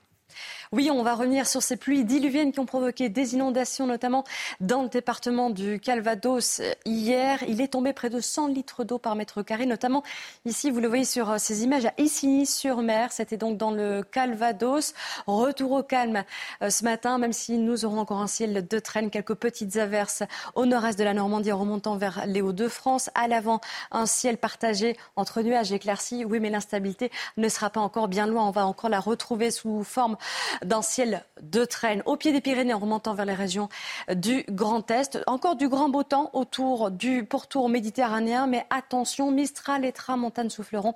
Les Bouches du Rhône sont en alerte rouge pour les incendies de forêt. Votre carte du ciel pour cet après-midi, attention vigilance si vous prenez la route sur l'extrême est de l'Hexagone, il y aura des orages, des averses, donc attention, grande prudence, des petits orages également sur les Hauts-de-France, partout ailleurs, un ciel d'alternance entre nuages éclaircis, davantage de soleil euh, sur la pointe bretonne. Voilà qui va faire plaisir aux Aoussiens euh, qui se trouvent là-bas. Quelques précipitations au pied des Pyrénées. Et je vous le disais, grande prudence également autour du golfe du Lion, 50 à 80 km par heure. Euh, ces vents Mistral et Tramontane qui souffleront également sur les départements Corse. On poursuit avec vos températures de ce matin. Il faudra sortir de la petite laine au nord, 14 degrés à Paris, 12 pour Lille, 11 à Aurillac, 22 degrés pour Nice. Et dans le courant de l'après-midi, nous aurons une chaleur encore non excessive du côté du sud-est, 29 pour Nice, 25 à Perpignan, 19 pour Brest et 23 au pied de la Tour Eiffel. Pour la suite, eh c'est à nouveau une nouvelle perturbation qui va traverser euh, samedi les régions du nord-ouest avec des rafales de vent attendues 50 à 80 km par heure. Encore un petit peu d'instabilité, mais sous forme de nuages assez fréquents sur l'extrême est. Attention également le risque d'incendie qui restera bel et bien présent samedi. Dimanche, on va retrouver la même perturbation mais qui aura glissé cette fois sur les régions de l'Est, 19 à 25 degrés. Et puis, ça y est, lundi, on retrouve des conditions anticycloniques avec des valeurs qui oscilleront entre 22 et 26 degrés. C'était la météo avec BDOR.fr. L'agence BDOR vous donne accès au marché de l'or physique. L'agence BDOR, partenaire de votre épargne. Il est 7 heures, bienvenue si vous nous rejoignez dans la matinale de CNews. À la une de l'actualité ce matin, la colère et l'incompréhension dans les rangs de la police. L'agent de la brigade anticriminalité de Marseille reste en détention provisoire. Il a reconnu un tir de LBD contre Eddy. Les policiers dénoncent l'insécurité juridique qui pèse sur leur profession. Le choc, la révolte à Franconville après le féminicide d'Adjira tué à son domicile. Le tribunal de Pontoise avait refusé sa demande de protection après une plainte contre son mari. Nous sommes allés à la rencontre de ses voisins. Reportage à suivre. La pagaille à Orly et des voyageurs très remontés après 12 heures de perturbation. Une panne a affecté le traitement des bagages. Un retour à la normale très lent est à prévoir. Le coup d'État au Niger pourrait avoir des conséquences dévastatrices pour le monde. Les mots de Mohamed Bazoum, le président chassé par un coup d'État. Dans une tribune publiée hier soir, il appelle la communauté internationale à restaurer l'ordre. Dans le même temps, les putschistes disent rompre la coopération militaire avec la France. On en parle avec le général Bruno Clermont, notre consultant défense, dans un instant. Et puis le pape François, accueilli en rockstar à Lisbonne pour son premier rendez-vous majeur lors des Journées mondiales de la jeunesse, le souverain pontife a alerté sur l'urgence climatique. Il a plaidé pour une écologie intégrale. L'évêque de Nanterre, monseigneur Mathieu Rouget, sera notre invité à cette heure d'ici. Il est sur place. Et on démarre donc, je vous le disais, euh, avec cette colère, cette incompréhension des policiers qui se poursuit. Une poignée d'entre eux hein, euh, s'est réunie d'ailleurs devant le ministère de la Justice. C'était hier à Paris, ils protestaient contre le maintien en détention provisoire de leurs collègues, hein, Sandra. Oui, et ce dernier, il restera au moins jusqu'au 30 août prochain, car la Cour d'appel d'Aix-en-Provence a rejeté sa demande de remise en liberté. On fait le point avec Célia Judas. Il était 23h hier soir, quelques heures seulement après l'annonce du maintien en détention provisoire de leurs collègues marseillais, lorsqu'une poignée de policiers s'est réunie devant le ministère de la Justice. Nous souhaitons que nos collègues soient libérés de, détention provisoire, notre collègue de Marseille ainsi que, notre collègue de, Nanterre, parce qu'on peut constater des fois des, cas où la justice relâche des personnes qui ont, même euh, tué des gens en attente de leur jugement et qui sont placés sous contrôle judiciaire alors que des collègues qui, pendant l'exercice de leur fonction, ont, intervenu et après la justice estimera si oui ou non ils ont commis euh, ces violences, si elles sont légitimes ou non. Euh, ces collègues-là sont en détention provisoire alors que pour moi c'est complètement illégitime. Depuis la place Vendôme, les policiers s'adressent directement au ministre de la Justice, Éric Dupont-Moretti. Le peu de personnes qu'on est, euh, qu'on a, a, pu être ce soir, en tout cas on a voulu lui faire passer un message comme quoi on aimerait bien qu'il fasse quelque chose quand même à son niveau euh, pour, euh, pour évaluer la situation du policier, euh, les, principes de, comment, de détention provisoire. Quelques heures plus tôt, à la sortie du tribunal d'Aix-en-Provence, pour d'autres collègues policiers, c'est également l'incompréhension. Sur les faits, c'est cette décision qui est pour nous incompréhensible et très injuste, encore une fois, parce que notre collègue n'est pas un voyou et il n'a rien à faire en prison avant un éventuel jugement. Malgré la stupéfaction des forces de l'ordre et conformément à la décision de la Cour d'appel d'Aix-en-Provence, le policier marseillais restera en détention provisoire jusqu'au 30 août prochain. On le constate donc, hein, Vincent Roy, colère, incompréhension qui perdure dans les rangs de la police. Pourquoi le malaise est si profond selon vous? Qu'est-ce que vous décryptez? Ah, il est loin le temps où Renaud euh, voulait, dans une chanson, euh, embrasser un flic. C'était l'esprit euh, Charlie, il y a 7 ou 8 ans. Si l'avenir dure longtemps, le, passé est assez court. On a oublié tout ça. La profession, enfin les, les policiers, sans jeu de mots, se heurtent véritablement à l'actualité. Euh, l'époque est au flic bashing. Les partis politiques, et je pense notamment à la France insoumise, euh, s'en chargent. Euh, si l'on écoute les policiers, ils se définissent eux-mêmes aujourd'hui comme les éboueurs de la société. Il mmh. faut dire qu'ils doivent faire face. Ils ont dû faire face au, Black Bloc dans les manifestations sur la réforme des retraites. Avant, ils ont dû faire face aux, gilets jaunes. Euh, ils sont là pour pallier les ou pour répondre aux trafics en tout genre, aux violences conjugales, aux féminicides, aux rodéos urbains. C'est une, une, nouveauté, si j'ose dire. aux agressions d'élus, c'est encore une nouveauté aux occupations d'immeubles. Euh, euh, on, surajoute. Enfin, ils sont les. Alors, euh, ils sont certes les gardiens de la paix, mais ils doivent faire face à de plus en plus de difficultés. Et, évidemment, la pression sur eux est très forte pour ce qui est du, du cas qui nous occupe, c'est-à-dire du cas Eddy.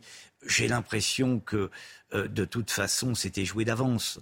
Euh, on n'allait pas laisser euh, ressortir ce, euh, ce, policier. On peut, à bon droit, en revanche, comme l'a fait le directeur de la police nationale, se demander si il est raisonnable, dans un certain nombre de conditions, de laisser en détention provisoire un policier, alors que bien et on l'a vu dans le cas des émeutes, bien euh, des individus euh, n'ont pas subi euh, la détention provisoire en commettant un certain nombre aussi d'exactions. Donc pas de deux poids, de deux mesures pour la police. C'est précisément ce que disent les policiers. Ils veulent être traités exactement comme les autres. Et justement, on essaiera de comprendre ce malaise dans la police avec notre invité. Ce sera à 8h15, David Olivier Réverdin, secrétaire national Alliance, qui sera euh, en liaison euh, avec nous. En tout cas, eh bien, les condamnations après ces émeutes se poursuivent, notamment à Évry dans l'Essonne, où deux hommes ont été condamnés euh, pour des dégradations au commissariat lors des émeutes. Alors, de quoi ont-ils écopé, Sandra?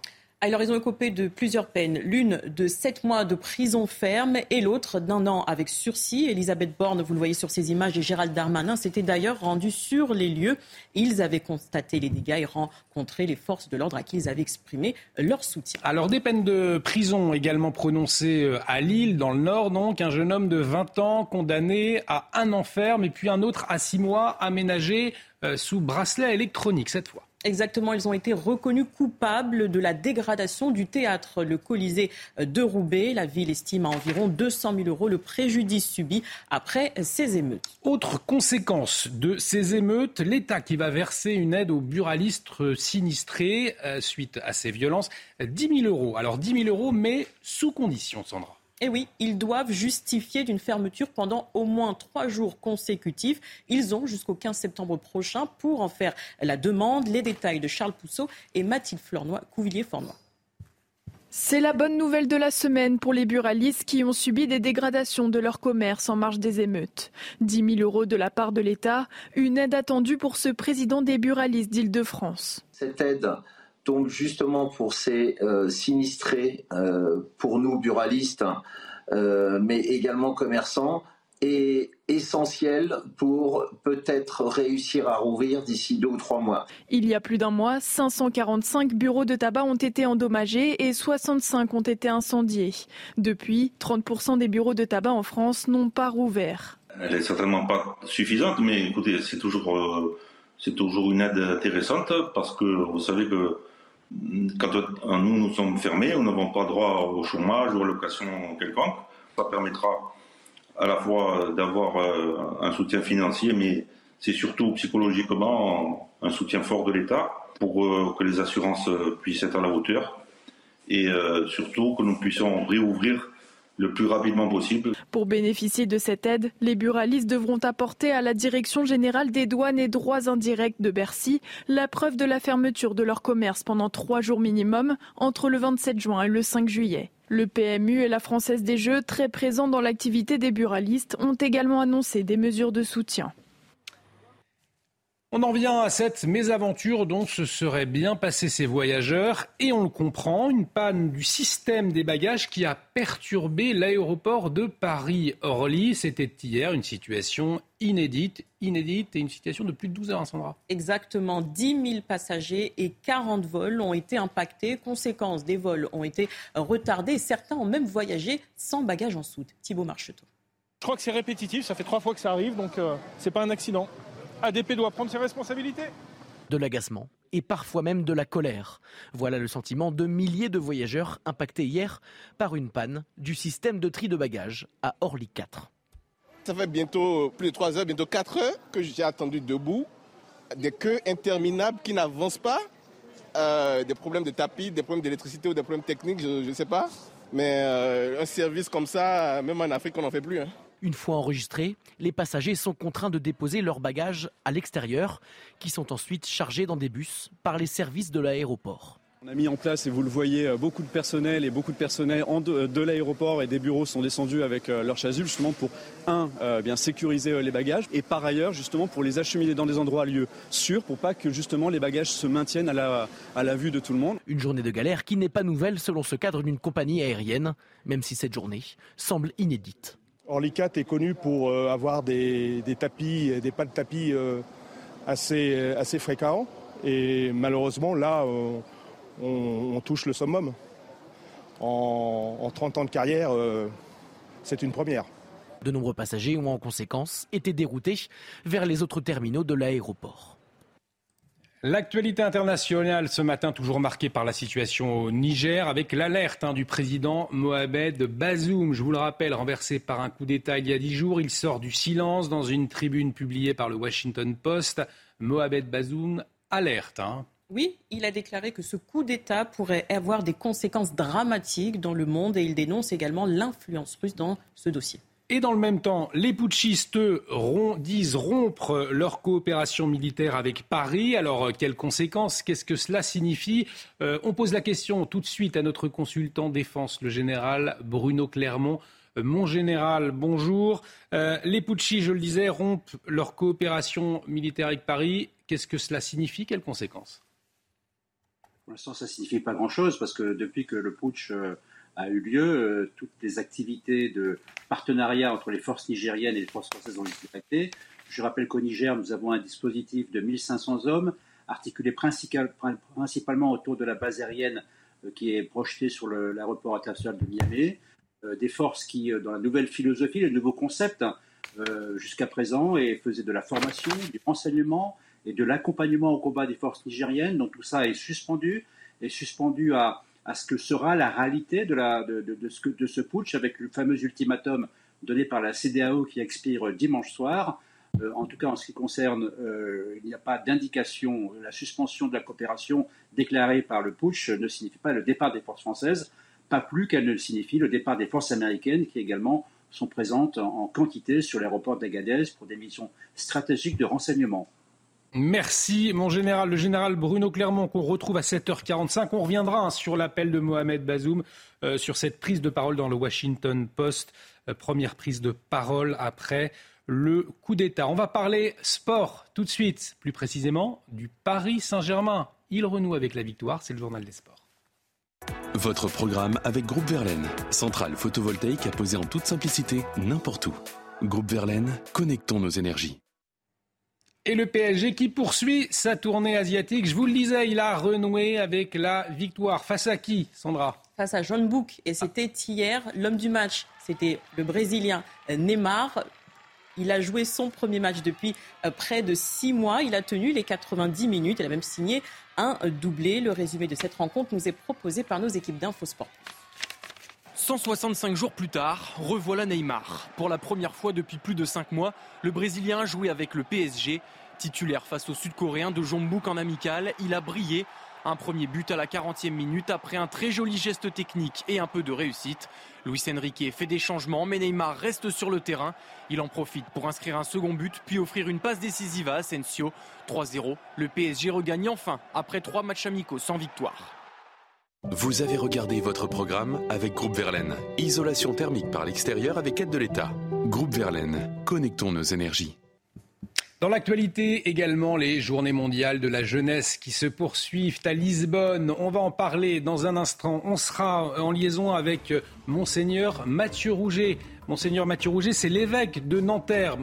Nanterre, où il y a eu les émeutes. Monseigneur Mathieu Rouget au carrefour de deux jeunesses, la jeunesse qui casse et la jeunesse qui prie. Il nous en parle dans un instant. À tout de suite sur notre antenne. Bienvenue si vous nous rejoignez sur CNews. Dans un instant, on va revenir sur les journées mondiales de la jeunesse avec Monseigneur Rouget, évêque de Nanterre. Il est à Lisbonne aux côtés euh, de cette jeunesse qui a rencontré le, pape François hier. Le souverain pontife accueilli comme une rockstar. On le verra. Mais avant, le rappel des titres avec vous, Sandra Chambaud. Les obsèques d'Enzo, 15 ans, sont prévues ce matin à 10h à l'église de la M à l'Herbe. C'est dans ce village, dans l'heure, qu'il a été poignardé le 22 juillet dernier. Le mobile précis reste inconnu pour l'heure. Sa mère, notamment, dénonce le manque d'intérêt des autorités et demande le changement de la loi pour les mineurs. Donald Trump avait rendez-vous avec la justice hier à Washington. L'ex-président américain a comparu devant un tribunal fédéral. Il a plaidé non coupable de complot après la présidentielle de 2020 qu'il a perdue. Grand favori de la droite pour l'élection de 2024, il va devoir mener sa campagne électorale et plusieurs batailles judiciaires en même temps. Chassé croisé entre les vacanciers de juillet et d'août, il faudra faire preuve de patience sur les routes. La circulation sera dense aujourd'hui dans le sens des départs. Bison futé cible particulièrement l'île de France en direction des barrières de, péage des autoroutes A10 et A6. Samedi est classé noir. Ce sera même la journée la plus difficile de l'été sur l'ensemble des grands axes du pays. Et dans l'actualité également, les journées mondiales de la jeunesse qui se poursuivent à Lisbonne. Le pape François a accueilli dans une ambiance survoltée hier quelques 500 000 jeunes du monde entier, dont 40 000, 45 000 Français même étaient présents hein, pour ce premier rendez-vous majeur des JMJ. Euh, rendez-vous majeur pour le souverain pontife, le pape qui a rappelé l'urgence dramatique du réchauffement climatique. Il a notamment plaidé pour une écologie intégrale. Pour mieux comprendre ce message adressé aux jeunes, on va prendre la direction du Portugal tout de suite. Retrouver euh, Monseigneur Mathieu Rouget, l'évêque de Nanterre. Monseigneur, bonjour. Euh, merci d'être en liaison avec nous tôt ce matin. Je le disais, on va revenir hein, sur le message du, pape François adressé à la jeunesse du monde. Mais avant, peut-être un mot, puisque vous êtes l'évêque de Nanterre, ville fortement touchée, on en parle encore ce matin, hein, par les émeutes il y a un mois vous êtes en quelque sorte dans votre quotidien au carrefour, au contact de deux jeunesses. Euh, cette jeunesse que l'on a vue lors des émeutes qui a cassé, aujourd'hui vous êtes à côté d'une autre jeunesse, celle qui prie, si je puis dire. Comment est-ce qu'on en est arrivé à un, tel clivage? Quel est votre diagnostic au fond? Alors je suis pas sûr qu'il y ait deux jeunesses. Et d'ailleurs, dans la très belle délégation de plus de 1600 jeunes des Hauts-de-Seine qui est euh, au JMJ à Lisbonne, que j'ai la joie d'accompagner, eh bien, il y a des jeunes qui viennent euh, de la cité Picasso, euh, de Nanterre, euh, de Colombes, de Gennevilliers, de Bagneux, de quartiers populaires de notre département, et qui, je ne pense pas qu'ils aient participé eux-mêmes aux émeutes des derniers jours, mais qui font partie de cette jeunesse qui a soif d'espérance. Alors bien sûr, les, émeutes s'expliquent de manière très variée, et il y a eu des forces violentes à l'œuvre extrêmement, euh, disons, inquiétante. Mais je pense qu'au fond de tout cela, il y a une soif d'espérance et une soif de sens à donner à son existence qui est celle de, l'ensemble des jeunes, et notamment des jeunes des quartiers populaires. Et c'est très important pour nous, comme Église catholique, de bien montrer à ces jeunes que l'Église catholique en France n'est pas une Église monochrome et, euh, monomilieu, si j'ose dire, mais que c'est l'Église de tous. D'ailleurs, ça a été le premier grand message de, du pape François hier soir dans cette merveilleuse célébration d'accueil extraordinairement joyeuse, de dire Dieu aime chacun de manière personnelle et par son nom, et il y a une place pour tous à l'intérieur de l'Église. Et je pense que ce message est allé droit au cœur des jeunes présents à Lisbonne, notamment ceux qui viennent des quartiers populaires des Hauts-de-Seine, et peut-être aussi de ceux qui ont suivi cela à distance. Un autre message également, monseigneur, concernant cette fois euh, le défi climatique. Le pape François euh, a alerté et il a parlé d'une écologie intégrale. L'écologie, on le sait, elle est au cœur du débat euh, politique. Hein, en ce moment en, France, quelle est la vision donnée par le pape François de l'écologie intégrale? Ça veut dire quoi, au fond, l'écologie intégrale? Alors, il y a eu différents messages donnés par le pape dans ses différents discours pour l'État du Portugal avant de rejoindre les jeunes hier soir. Je pense en particulier, c'est un débat qui va revenir en France dans quelques semaines, un message extrêmement fort sur la fin de vie et le respect de la vie jusqu'au bout. C'est un sujet sur lequel le pape est extrêmement rigoureux. Je pense que c'est important que tous dans notre pays puissent l'entendre. L'écologie intégrale, c'est un grand thème du pape depuis longtemps. C'est d'une part que l'Église prend au sérieux les questions écologiques et en échangeant avec les jeunes depuis quelques jours, je vois bien à quel point ils sont marqués, et à juste titre, par cette grande question aujourd'hui. Mais l'écologie, et c'est l'enseignement du pape François depuis sa grande encyclique, la date aussi, mais aussi de ses prédécesseurs sur le même sujet, pour que l'écologie soit authentique, il faut qu'elle prenne en compte la dignité humaine, qui est un élément majeur de l'écologie.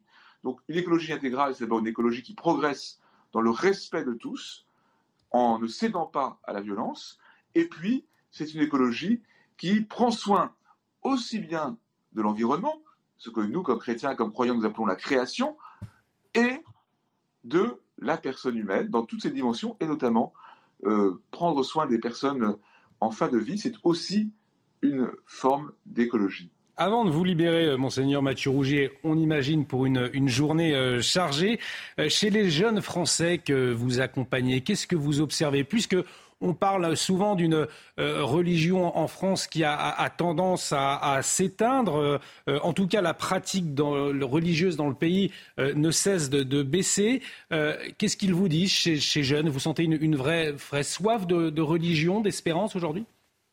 Alors d'abord, 43 000 jeunes français, ce n'est pas rien. C'est la cinquième délégation présente au JMJ, après l'Espagne, l'Italie le Portugal, et juste avant les États-Unis qui sont bien moins nombreux. Et donc c'est quand même le signe d'une très grande vitalité, euh, malgré tout, d'une partie de la jeunesse, euh, vitalité spirituelle d'une partie de la jeunesse française. Et, les JMJ, c'est quelque chose qui, touche le cœur de génération en génération depuis de nombreuses années, notamment les JMJ Paris de 1997. Et moi, ce qui me frappe chez ces jeunes, c'est qu'ils portent beaucoup de questions, beaucoup d'angoisse aussi pour leur avenir, mais ils ont une disponibilité à la vie spirituelle qui est extrêmement forte. Alors, nos jeunes ici au GMJ, n'allez pas imaginer que ce sont des jeunes très différents de l'ensemble des jeunes français.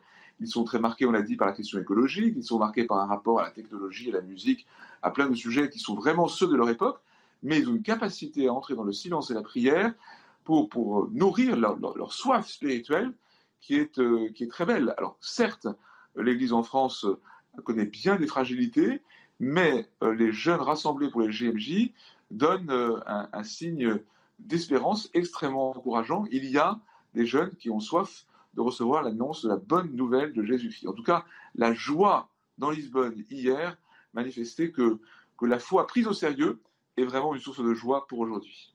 Merci beaucoup. On a vu effectivement sur les images une ambiance survoltée hier à Lisbonne. Merci euh, monseigneur Mathieu euh, Rouget d'avoir répondu à nos questions ce matin sur CNews. Je le rappelle, euh, vous êtes évêque de Nanterre. On va marquer une très courte pause, mais restez avec nous. Pourquoi? Parce qu'on va revenir sur une affaire totalement ubuesque. Vous allez le voir, une lyonnaise obligée de payer une amende pour son véhicule retourné et dégradé lors de ces émeutes. Et aujourd'hui, eh bien personne ne lui répond. Son témoignage dans un instant.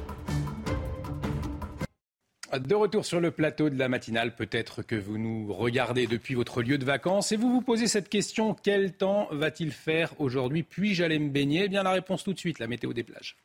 Regardez votre météo avec Samsonite Proxys. Légère, résistante, durable. Une nouvelle génération de bagages. Votre météo des plages pour ce vendredi matin, davantage de soleil à Grandville ou encore à Perros-Guirec, 20 degrés, 19 degrés pour aller vous baigner. On poursuit avec euh, vos plages du côté de Noirmoutier, encore à Quiberon. Là aussi, davantage de soleil que ces jours précédents, 21 degrés.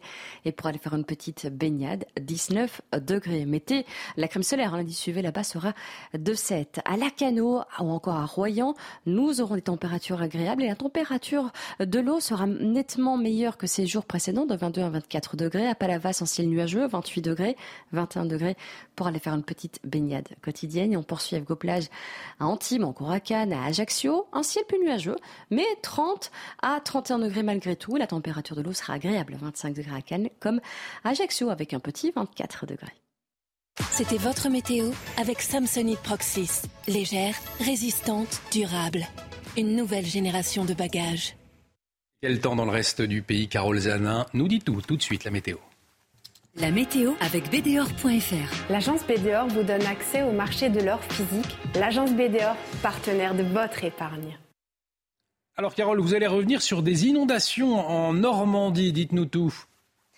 Oui, des pluies diluviennes qui ont inondé de nombreuses routes, notamment la RN13 qui a été fermée en fin de journée dans les deux sens de circulation, à Issigny-sur-Mer et euh, entre 40 ans. Donc attention, euh, prudence, vigilance si vous prenez la route, mais notamment cet après-midi. Cependant, en Normandie, ce matin, retour à un temps beaucoup plus calme au nord-est avec quelques précipitations. Elles resteront beaucoup plus faibles euh, qu'hier fin de journée.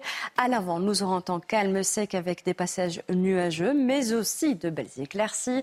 Un ciel de traîne au pied des Pyrénées en remontant vers les régions du Grand Est en passant par le massif euh, central. Attention, Mistral et Tramontane se mettront déjà en place euh, ce matin de 50 à 70 km par heure jusqu'au département euh, Corse dans le courant de l'après-midi. Si vous allez visiter notre capitale, n'hésitez pas à prendre le parapluie. Il y aura des petites averses à caractère orageux. Et puis prudence, c'est une journée classée rouge dans le sens des départs. Donc si vous prenez la route pour aller par exemple vers les Alpes, eh bien, il y aura des averses, là aussi ponctuées de quelques orages. À l'arrière, sur, une bonne, euh, sur un bon tiers ouest, nous aurons un temps plus calme, nuageux. Euh, voilà qui va faire plaisir du côté de la Normandie ou encore du côté de la Bretagne, qui n'ont pas été gâtés, il faut le dire, ces derniers jours. Quelques précipitations au pied des Pyrénées.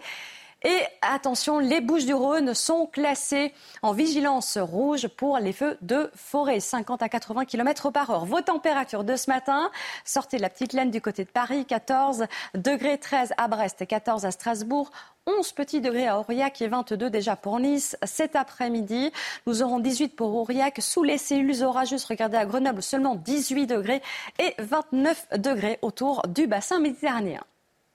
C'était la météo avec BDOR.fr. L'agence BDOR vous donne accès au marché de l'or physique. L'agence BDOR, partenaire de votre épargne. Bienvenue si vous nous rejoignez dans la matinale de CNews à la une de l'actualité de ce vendredi matin. Cette affaire, vous allez le voir, totalement ubuesque. Une lyonnaise obligée de payer une amende pour son véhicule retourné et dégradé lors des émeutes. Pour l'heure, personne pour lui répondre. Les obsèques d'Enzo célébrées ce matin à la M à l'herbe, l'adolescent poignardé il y a 15 jours sans mobile connu. Sa mère regrette le manque de considération des politiques après ce drame. Alors de quoi Enzo est-il le symbole? L'analyse à suivre de Vincent Roy.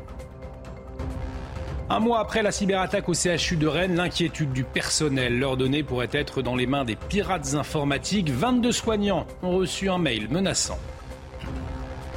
Et puis le coup d'État au Niger pourrait avoir des conséquences dévastatrices pour le monde. Les mots de Mohamed Bazoum, le président chassé par un coup d'État, dans une tribune hier soir. Il appelle la communauté internationale à restaurer l'ordre et il dénonce l'influence russe. Dans le même temps, les putschistes disent rompre leur coopération militaire avec Paris. L'éclairage du général Bruno Clermont à suivre. Puis Donald Trump plaide non coupable de complot après l'élection de 2020. L'ancien président des États-Unis inculpé pour des tentatives d'inverser les résultats de la présidentielle. C'est la troisième fois que le milliardaire est accusé au pénal. Les précisions depuis New York de notre correspondante Fanny Chauvin.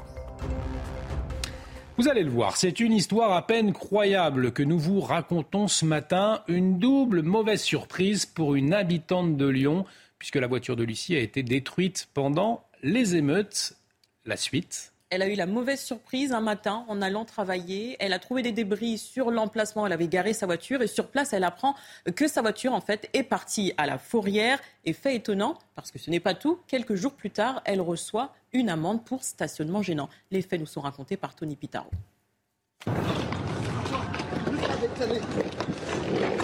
C'est sur les réseaux sociaux que Lucie, 23 ans, découvre sa voiture retournée par des émeutiers. Euh, quand je suis arrivée sur les lieux, il n'y avait plus ma voiture. Il y avait juste des traces par terre de euh, vitres brisées et d'huile. Euh, du coup, j'ai commencé à pleurer sur le, sur le trottoir. J'ai dû me débrouiller toute seule. J'ai appelé la fourrière de Lyon 7e, mais j'ai pas eu de réponse, donc je m'y suis déplacée. de là, on m'a expliqué que ma voiture n'était plus là, mais qu'elle était partie à Vaux-en-Velin, parce qu'il n'y avait plus de place pour la garder. Mais ce n'est pas tout. Un soir, en ouvrant sa boîte aux lettres, la jeune femme découvre un avis de contravention. Sur cette photo, parue quelques jours plus tard, on y voit un agent verbaliser le véhicule pour stationnement gênant. Je ne pense pas payer du tout. Je sais que l'assurance euh, ne prendra rien en charge. Euh, puisque j'étais assurée au tiers et du coup le vandalisme n'est pas compris dedans, sauf s'ils découvrent euh, qui sont les coupables. mais tant qu'ils n'ont pas de coupables, je ne serai pas remboursée. J'ai dû payer les frais de fourrière qui me seront sûrement pas remboursés. Je vais sûrement devoir payer des frais de gardiennage parce que pour l'instant ma voiture euh, est stationnée euh, dans un garage Renault à Vénissieux euh, puisque l'expert de mon assurance est passé pour évaluer les dégâts et savoir si elle était réparable ou pas. Contacté, la ville de Lyon ne souhaite pas s'exprimer sur cette affaire. Vincent Roy, conséquence ou en tout cas euh, leçon de cette affaire, c'est les, les, Français qui vont payer les émeutes. Bah, évidemment, de toute façon, ça c'était euh, c'était couru d'avance. Les écoles qui ont été euh, saccagées, évidemment, elles vont elles vont être les, les, rénovations vont être payées par par nos impôts. Quant à cette femme, c'est vraiment la double peine. Effectivement, on va suivre toute cette affaire de, de, près, bien évidemment. Conséquence de ces émeutes également, la colère l'incompréhension des policiers. Une poignée d'entre eux, euh, d'ailleurs, hier, s'est réunie hein, devant le ministère de la Justice euh, pour protester contre le maintien en détention provisoire de leurs collègues, Sandra, euh, leurs collègues, on le rappelle, à Marseille. Oui, il y restera au moins jusqu'au 30 août prochain, car la Cour d'appel d'Aix-en-Provence a rejeté sa demande de remise en liberté. Les policiers sont en colère. L'un d'entre eux dénonce justement le traitement des forces de l'ordre. Écoutez. Ça nous gêne énormément parce qu'on peut constater des fois des, des cas où la justice relâche des personnes qui ont, même euh, tué des gens en attente de leur jugement qui sont placés sous contrôle judiciaire.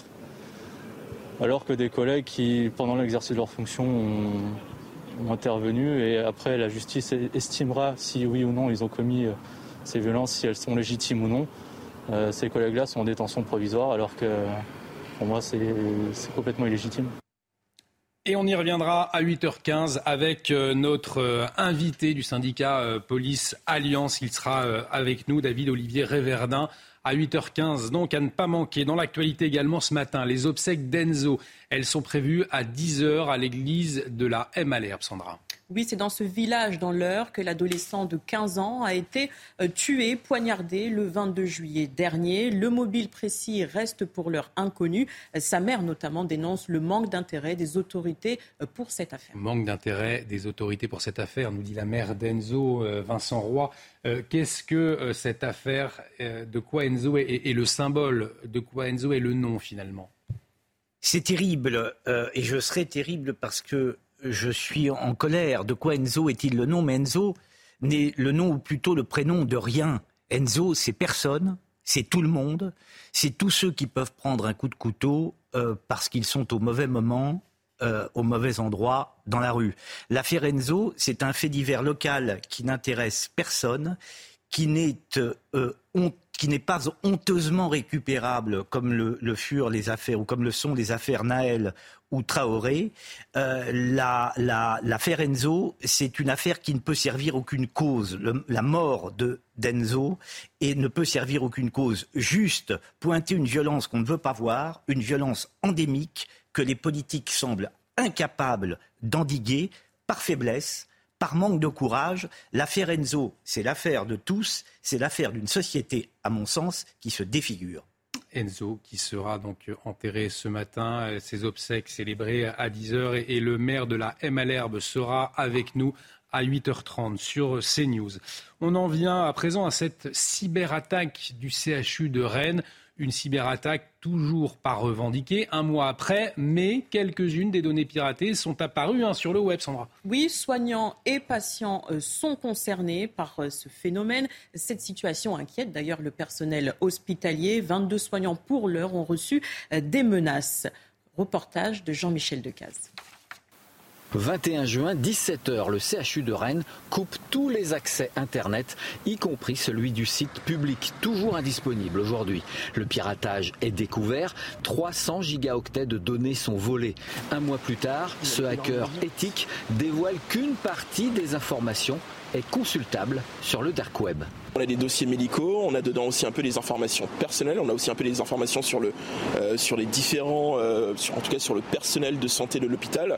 On parle aussi un peu de données financières, donc données aussi de fonctionnement du CHU. Le personnel est inquiet, outre des dossiers médicaux et parfois le leur avec numéro de sécu, la cyberattaque concerne aussi leur bulletin de paye et peut-être leurs coordonnées bancaires. Mon compte a été bloqué et j'ai ouvert des nouveaux codes d'accès. Par prévention, j'ai posé une main courante à la gendarmerie par rapport à une éventuelle usurpation d'identité pour le futur. Voilà. Nos données personnelles, elles sont parties euh, dans l'internet. on sait que l'Internet ne s'efface jamais. Est-ce qu'elles peuvent ressortir bientôt, dans six mois? Dans plusieurs années. Pour le moment, la crainte principale des spécialistes informatiques porte sur les possibles usurpations d'identité et de futures arnaques par mail ou par téléphone qui viseraient les 9000 agents du CHU et leurs patients. Dans l'actualité internationale, Donald Trump, qui avait rendez-vous avec la justice hier à Washington, l'ex-président américain a comparu devant un tribunal fédéral, Sandra. Et il a plaidé non coupable de complot après la présidentielle de 2020 qu'il a perdu. Grand favori de la droite pour l'élection de 2024, il va devoir mener sa campagne électorale et plusieurs batailles judiciaires en même temps. Et on va écouter. Il y a comme un air de déjà-vu. C'est la troisième fois en moins de six mois que Donald Trump se rend au tribunal pour être mis en examen. Alors à son arrivée à Washington, eh bien, l'ancien président avait le visage fermé, grave. Il sait que les charges qui pèsent contre lui sont graves. Il est accusé de complot contre les États-Unis et risque la prison. Alors, comme pour tout autre criminel présumé, on lui a prélevé ses empreintes digitales. Il a ensuite été escorté jusqu'à la salle d'audience où on lui a notifié les quatre chefs d'inculpation. Sans surprise, l'ancien président a plaidé non coupable. Alors, quelle est la suite? Eh bien, on peut s'attendre à un procès euh, sans délai, comme l'espère le procureur spécial Jack Smith, mais les avocats de Donald Trump espèrent le repousser le plus tard possible après l'élection présidentielle, soit après novembre 2024. Ils veulent jouer la montre car ils espèrent que leur client sera élu, de nouveau élu, car si euh, Donald Trump est de nouveau président des États-Unis, il pourrait réaliser un tour de force improbable, il pourrait s'autogracier et échapper à ses charges fédérales. Les précisions de Fanny Chauvin depuis New York. Donc, l'actualité internationale toujours marquée par la situation au Niger et l'alerte du président Mohamed Bazoum récemment renversé. Il s'exprime dans une tribune publiée par le Washington Post. Ce coup d'État pourrait avoir des conséquences dramatiques pour le monde, alerte-t-il. On va en parler dans un instant avec notre consultant défense. Le général Bruno Clermont est avec nous ce matin. Euh, il nous explique tout, il nous éclaire sur la situation au Niger. Restez avec nous sur CNews. À tout de suite. Et de retour sur le plateau de la matinale, bienvenue si vous nous rejoignez pour vous livrer l'information ce matin. Sandra Chiombo, Vincent Roy et Paul Sugy nous a rejoint. Bonjour mon cher Paul, dans un instant l'édito politique. Vous allez revenir sur l'interview d'Emmanuel Macron dans le Figaro Magazine et le retour du en même temps. C'est ce que vous allez nous expliquer dans un instant, mais tout de suite le rappel des titres avec vous, ma chère Sandra. L'actualité internationale toujours marquée par la situation au Niger et l'alerte du président Mohamed Bazoum récemment renversé. Il s'exprime dans une tribune publiée par le Washington Post. Ce coup d'État pourrait avoir des conséquences dramatiques pour le monde. Il dénonce également l'influence russe. Violence sur Eddy, une poignée de policiers en colère s'est réunie devant le ministère de la Justice hier à Paris. Ils protestaient contre le maintien en détention provisoire de leurs collègues à Marseille. Il y restera au moins jusqu'au 30 août prochain. La Cour d'appel d'Aix-en-Provence a rejeté sa demande de remise en liberté. C'est une mésaventure dont se seraient bien passés ces voyageurs. Une panne du système de bagages a perturbé l'aéroport de Paris-Orly hier. Une situation inédite de plus de 12 heures. 10 000 passagers et 40 vols ont été impactés. Conséquence des vols retardés, certains ont même décollé sans bagages en soute. Et vous le disiez, ma chère Sandra, l'actualité internationale marquée par la situation au Niger avec euh, cette alerte du président Mohamed Bazoum. Je vous le rappelle, Mohamed Bazoum renversé par un coup d'État euh, il y a dix jours dans une tribune publiée par le Washington Post. Eh bien, il alerte. Ce coup d'État pourrait avoir des conséquences dramatiques pour le monde. Il dénonce également l'influence russe. Euh, dans le même temps, eh bien, les putschistes, eux, disent rompre la coopération militaire avec Paris. Alors que faut-il comprendre? Euh, Le général Bruno Clermont, consultant défense, est avec nous ce matin. Mon général, euh, pour commencer, qu'est-ce qu'il faut retenir de cette tribune de Mohamed Bazoum? Le fait qu'elle soit publiée au Washington Post, c'est pas du tout anodin. Comme ça, elle a un retentissement mondial et les États-Unis sont un partenaire très important du Niger. En fait, il s'adresse à deux types de publics et dit deux choses principalement. Premier public, l'opinion publique nigérienne qui n'entend que la voix des putschistes euh, depuis une semaine. Deuxième public, la communauté internationale. Qu'est-ce qu'il nous dit? Il nous dit deux choses. Je suis l'autorité légitime du Niger. Je suis toujours l'autorité légitime du Niger, ce qui n'est pas le cas des putschistes. Et deuxième chose, ce qui se passe au Niger, les enjeux de sécurité au Niger liés à ce coup d'État dépassent très largement les frontières du Niger, concernent l'Afrique de l'Ouest dans le court terme et, certainement d'autres pays, y compris les États-Unis et l'Europe, dans les, dans, les, dans, les, dans les mois qui viennent, dans les années qui viennent. Mon général, on en, le président Mohamed Bazoum qui dénonce aussi l'influence russe. Alors cette question ce matin, les Russes sont-ils vraiment à la manœuvre au Niger en ce moment? C'est vraiment paradoxal l'affaire de la Russie parce que en réalité, suite à l'affaire du, vous vous souvenez là, de, ce, de, ce coup d'État de, de, Prigogine, le chef des Wagner, qui a échoué à 200 km de Moscou, euh, les Wagner ont un peu disparu du paysage et, en tout cas n'étaient pas très actifs dans ce qui s'est passé au Niger. C'est plutôt un opportunisme, un coup d'État d'opportunisme ou d'opportunité qui a fait que le chef de la garde présidentielle, qui allait être évincé par le président Bazoum, euh, a décidé de fomenter un coup d'État. Néanmoins, on l'a vu dans les manifestations d'hier, qui était euh, l'anniversaire de l'indépendance du Niger, il y avait autant de drapeaux russes que de drapeaux nigériens. Donc évidemment, euh, la Russie va récupérer, euh, est en train de récupérer la déstabilisation de, la, euh, du Niger et la tentative d'éviction des Français et des Européens de ce pays. Alors dans le même temps, je le disais, les putschistes, eux, disent rompre la coopération militaire avec la France. comment le décrypter? Qu'est-ce que ça révèle? Alors cette coopération militaire avec la France, elle repose essentiellement sur 1500 soldats français, des aviateurs, des marins, des terriens, qui sont euh, localisés pour l'essentiel sur une base aérienne qui a été créée euh, dès le début de l'opération Barkhane en 2013-2014 sur l'aéroport de Niamey. Et en fait, la coopération euh, consiste à faire trois choses.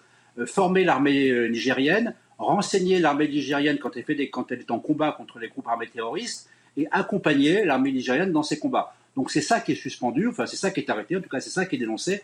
Euh, pour l'instant, euh, il n'y a pas de décision, il n'y a pas de volonté de la France de retirer euh, ces 1500 soldats qui sont présents au Niger, pas plus d'ailleurs que les 1000 soldats américains qui sont présents au nord du Niger. On est tous dans l'attente. En fait, qu'est-ce qui se passe aujourd'hui? C'est l'attente de la fin de l'ultimatum de la CDAO qui a annoncé au putschistes que soit ils rendaient le pouvoir, soit ils auraient à subir une opération militaire dans les jours qui viennent. Merci, mon général. Le décryptage du général Bruno Clermont ce matin sur CNews avec la situation au Niger toujours à la une de l'actualité.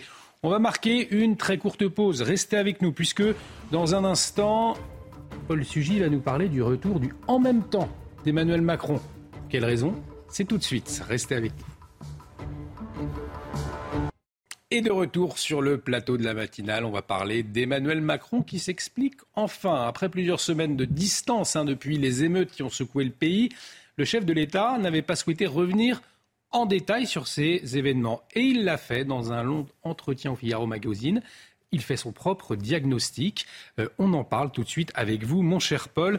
Euh, Paul Sugy, il fait donc son propre diagnostic de la crise. Qu'est-ce qu'on peut en retenir? D'abord, c'est un entretien qui se savoure parce qu'il est euh, romancé, on se régale en le lisant par mon confrère Loris Boichot, qui raconte en même temps que son entrevue avec Emmanuel Macron dans l'avion présidentiel, et eh ben, tous les offs, toutes les coulisses de ce déplacement mouvementé en Nouvelle-Calédonie. Il y a les imprévus, les aléas du direct, les turbulences dans l'avion, etc. Bref, ça se lit très bien. Et au milieu, effectivement, Emmanuel Macron a choisi, plusieurs semaines après, une fois que la, la pression médiatique est retombée sur le sujet des émeutes, eh bien, de donner, comme il aime à le faire, effectivement, son diagnostic, sa vision, ses explications, au fond, sur ce qui a pu se passer et sur ce qui l'en tire comme leçon politique.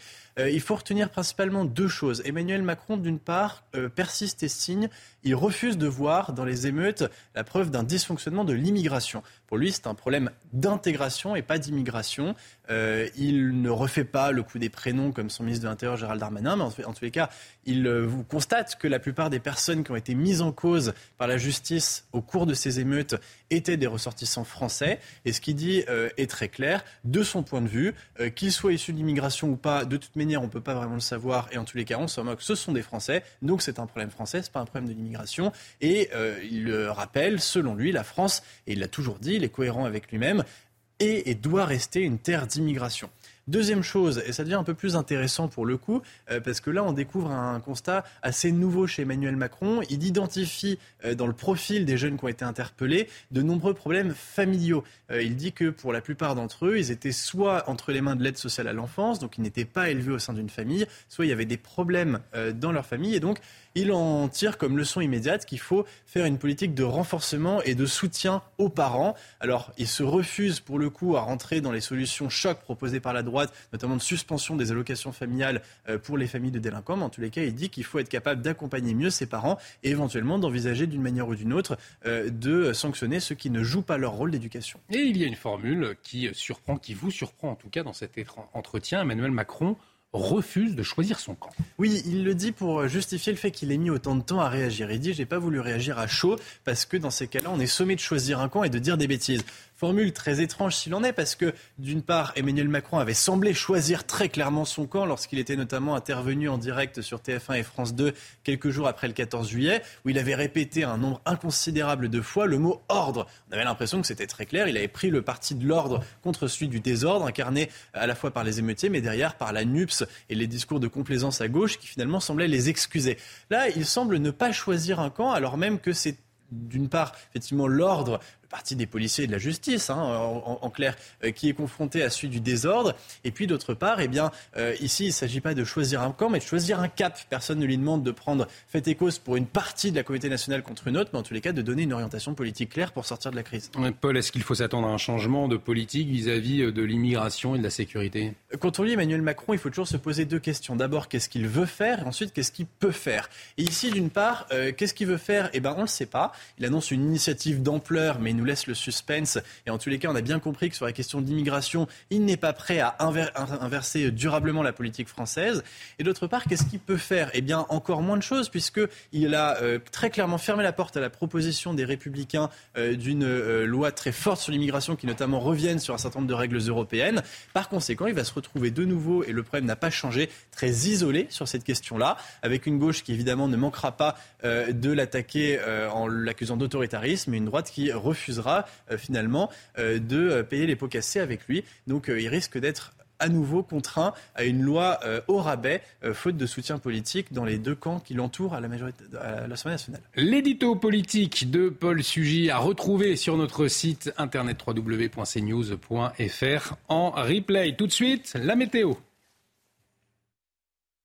La météo avec BDOR.fr. L'agence BDOR vous donne accès au marché de l'or physique. L'agence BDOR, partenaire de votre épargne. Cet après-midi, nous retrouverons un ciel de traîne sur les régions de l'extrême est de l'Hexagone, un ciel de traîne à caractère orageux. Grande prudence, la journée est classée rouge dans le sens des départs, donc prudence si vous prenez la route. Si vous allez visiter notre belle capitale parisienne, eh bien prenez le ciré ou encore le parapluie. Il y aura un petit orage localisé euh, partout ailleurs, un ciel d'alternance entre nuages et éclaircies, quelques précipitations mais faibles au pied des Pyrénées et Mistral et Tramontane souffleront encore cet après-midi, 50 euh, à 80 km euh, par heure pour les rafales de vent. D'ailleurs, les Bouches du Rhône sont classées rouges euh, pour les incendies de forêt. Vos températures de cet après-midi, eh bien, nous aurons 18 degrés pour Aurillac, 29 degrés pour Nice. Et pour la suite du programme, encore un petit peu d'instabilité, une perturbation qui va arriver par les côtes de la Manche euh, samedi matin avec un léger coup de vent, 60 à 80 km par heure. Cette perturbation, elle va glisser dans les terres au fur et à mesure des heures partout ailleurs eh bien, du grand beau temps encore autour du golfe du Lion. Mais à noter jour ce vent qui restera bel et bien présent de 21 à 26 degrés. C'était la météo avec BDOR.fr. L'agence BDOR vous donne accès au marché de l'or physique. L'agence BDOR, partenaire de votre épargne. De retour sur le plateau de la matinale de CNews, bienvenue si vous nous rejoignez à la une de l'actualité de ce vendredi matin. La colère et l'incompréhension dans les rangs de la police. L'agent de la brigade anticriminalité de Marseille reste en détention provisoire. Il a reconnu un tir de LBD contre Eddy. Les policiers dénoncent l'insécurité juridique qui pèse sur leur profession. Le choc et la révolte à Francoville après le féminicide d'Adjira tué à son domicile. Le tribunal de Pontoise avait refusé sa demande de protection après une plainte contre son mari. Nous sommes allés à la rencontre de ses voisins, ses voisins choqués. La pagaille à Orly et des voyageurs très remontés après 12 heures de perturbation. Une panne a affecté le traitement des bagages. Un retour à la normale très lent est à prévoir. Le pape François accueilli en rockstar à Lisbonne pour son premier rendez-vous lors des Journées mondiales de la jeunesse. Le souverain pontife a alerté sur l'urgence climatique. Il a plaidé pour une écologie intégrale. Les violences, euh, donc. Euh, sur euh, Eddy et une poignée de, policiers hein, en colère qui s'est réunie devant le ministère de la Justice. C'était hier à Paris. Des policiers euh, en colère qui ne comprennent pas le maintien en détention provisoire de leurs collègues hein, à Marseille. Oui, et leur collègue restera en détention provisoire au moins jusqu'au 30 août prochain. Sa demande de remise en liberté a été rejetée par la Cour d'appel d'Aix-en-Provence. C'était hier. Et justement, on va prendre la direction d'Aix-en-Provence pour retrouver Solène Boulan et Olivier Gangloff, nos envoyés spéciaux sur place. Solène, bonjour. Alors, dans quel état d'esprit sont les policiers aujourd'hui? Bonjour Olivier, eh bien, euh, vous l'avez dit, hein, le ressenti c'est d'abord euh, l'incompréhension du côté euh, des syndicats de police. Selon eux, ce maintien en détention est injuste. Le syndicat Alliance s'est dit hier sous le choc. Il faut dire que l'audience s'est ouverte hier avec une très forte présence policière. Beaucoup de forces de l'ordre se tenaient à l'extérieur du tribunal et puis il y avait quelques personnes qui sont venues manifester leur soutien en brandissant une banderole et puis après une demande de huis clos refusée par la cour. Le policier, lui, est apparu euh, dans le box avec un, t-shirt blanc, le crâne rasé et des tatouages euh, sur le bras. Il y avait deux syndicalistes venus le soutenir dans les bancs de la partie civile. Et puis, il a reconnu un tir de LBD, mais estime avoir seulement obéi aux ordres de sa hiérarchie. J'ai fait usage de mon arme lorsque c'était nécessaire. Je ne nie pas les blessures de la victime, mais je n'ai pas visé la tête, a-t-il assuré. Et puis, son avocat a bien sûr appuyé sa version avant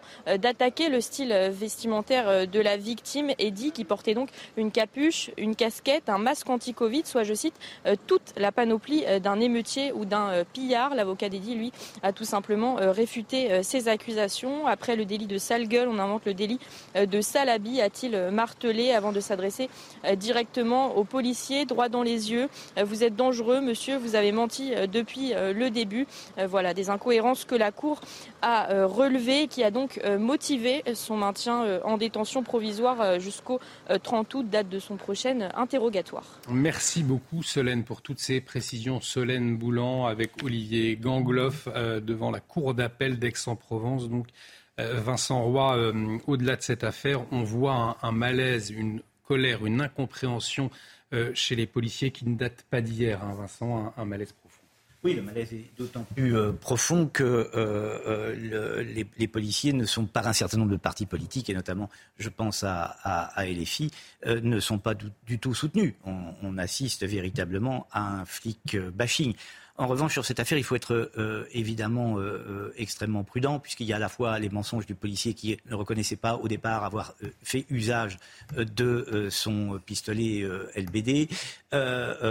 mais ensuite, il y a aussi la question de, de ce Eddy qui se promenait quand même dans une zone d'émeute, encapuchonné, d'après ce qu'on. Donc voilà, donc faut être très, très prudent sur le, sur le, le dossier. malgré tout, je crois que la détention euh, provisoire euh, du, euh, du policier, s'était couru d'avance. Je, vois tout était joué, tout était joué d'avance. Donc je vois pas. on, est, on joue les étonnés, mais dans le fond, nous ne le sommes pas. Et on en parlera avec David Olivier Réverdin. Il est notre invité à 8h15, secrétaire national à Alliance. On essaiera de comprendre pourquoi euh, le malaise est si profond aujourd'hui dans la police nationale notamment? On en vient à cette mésaventure à présent, une mésaventure dont se seraient bien passés ces voyageurs. On les comprend, une panne du système de bagages a perturbé l'aéroport de Paris-Orly. C'était hier, Sandra. Oui, une situation inédite de plus de 12 heures. 10 000 passagers et 40 vols ont été impactés. Conséquence des vols retardés. Certains ont même décollé sans leurs bagages en soute. Le sujet est signé Thibault Je crois que c'est répétitif, ça fait trois fois que ça arrive, donc euh, c'est pas un accident. ADP doit prendre ses responsabilités. De l'agacement et parfois même de la colère. Voilà le sentiment de milliers de voyageurs impactés hier par une panne du système de tri de bagages à Orly 4. Ça fait bientôt plus de 3 heures, bientôt 4 heures que j'ai attendu debout. Des queues interminables qui n'avancent pas. Euh, des problèmes de tapis, des problèmes d'électricité ou des problèmes techniques, je ne sais pas. Mais euh, un service comme ça, même en Afrique, on n'en fait plus. Hein. Une fois enregistrés, les passagers sont contraints de déposer leurs bagages à l'extérieur, qui sont ensuite chargés dans des bus par les services de l'aéroport. On a mis en place, et vous le voyez, euh, beaucoup de personnel et beaucoup de personnel de, l'aéroport et des bureaux sont descendus avec euh, leurs chasubles justement pour, un, euh, bien sécuriser les bagages et par ailleurs justement pour les acheminer dans des endroits lieux sûrs pour pas que justement les bagages se maintiennent à la, à la vue de tout le monde. Une journée de galère qui n'est pas nouvelle selon ce cadre d'une compagnie aérienne, même si cette journée semble inédite. Orlicat est connu pour avoir des, des tapis, des pas de tapis assez, assez fréquents et malheureusement là on, touche le summum. En, 30 ans de carrière, euh, c'est une première. De nombreux passagers ont en conséquence été déroutés vers les autres terminaux de l'aéroport. Nous vous proposons à présent de revenir sur cette histoire de féminicide qui nous a marqué, qui nous a choqué hier dans la matinale. Nous vous en parlions déjà. L'histoire d'Adjira, cette femme de 45 ans, elle a été tuée, c'était mi-juillet à son domicile de Francoville dans l'Oise. Mais Sandra, elle avait pourtant alerté la justice. Elle avait alerté la justice, mais sa demande d'ordonnance de protection contre son mari avait été rejetée par le tribunal de Pontoise. Nous sommes retournés euh, sur les lieux du drame et vous allez voir que ses anciens voisins sont toujours sur le choc. Reportage de Fabrice Elsner et Aminata Demphal. C'est ici, dans cet HLM de Franconville, qu'Adjira a été tué par son compagnon en juillet dernier. Une vitre brisée décellée sur une porte sont les stigmates de ce drame conjugal. Cette voisine du même immeuble se souvient. Là, je sortais de mon hall là au milieu. Et là, dès que je suis descendue, bah, plein de camions de pompiers, la police au bout, des familles sur le, parking qui regardaient ce qui se passait. Euh, C'est là que moi j'ai senti, je me suis dit, je sais pas, comme d'habitude quoi. Je dormais, je faisais ma sieste, il y a quelqu'un qui s'est fait tuer à côté de moi. Ce jour-là, Adjira, 45 ans, se fait poignarder à plusieurs reprises par son conjoint. La victime avait pourtant porté plainte et demandé une ordonnance de protection il y a quelques mois, refusée par le juge de Pontoise. C'est pris un rejet en fait aussi euh, radical. Euh, ça a un impact terrible pour euh, Adjira. Lui, de son côté, il en ressort renforcé. Mais alors, pourquoi cette mesure d'éloignement a-t-elle été rejetée? Pour l'avocate, Adjira a tout simplement été ignorée par la justice. Le juge a considéré qu'il n'y avait pas de violence ou de danger actuel vraisemblable. Euh, en euh, une dizaine de lignes, euh, ben, balaye tout ça et puis la renvoie, la renvoie chez elle où elle finira par, par mourir trois mois plus tard. L'avocate et la famille envisagent désormais d'engager la responsabilité de l'État. Adjira est le 73e féminicide de cette année. Affaire effectivement terrible. Dans l'actualité également ce matin, le décès de l'écrivain Gilles Perrault à l'âge de 92 ans hier.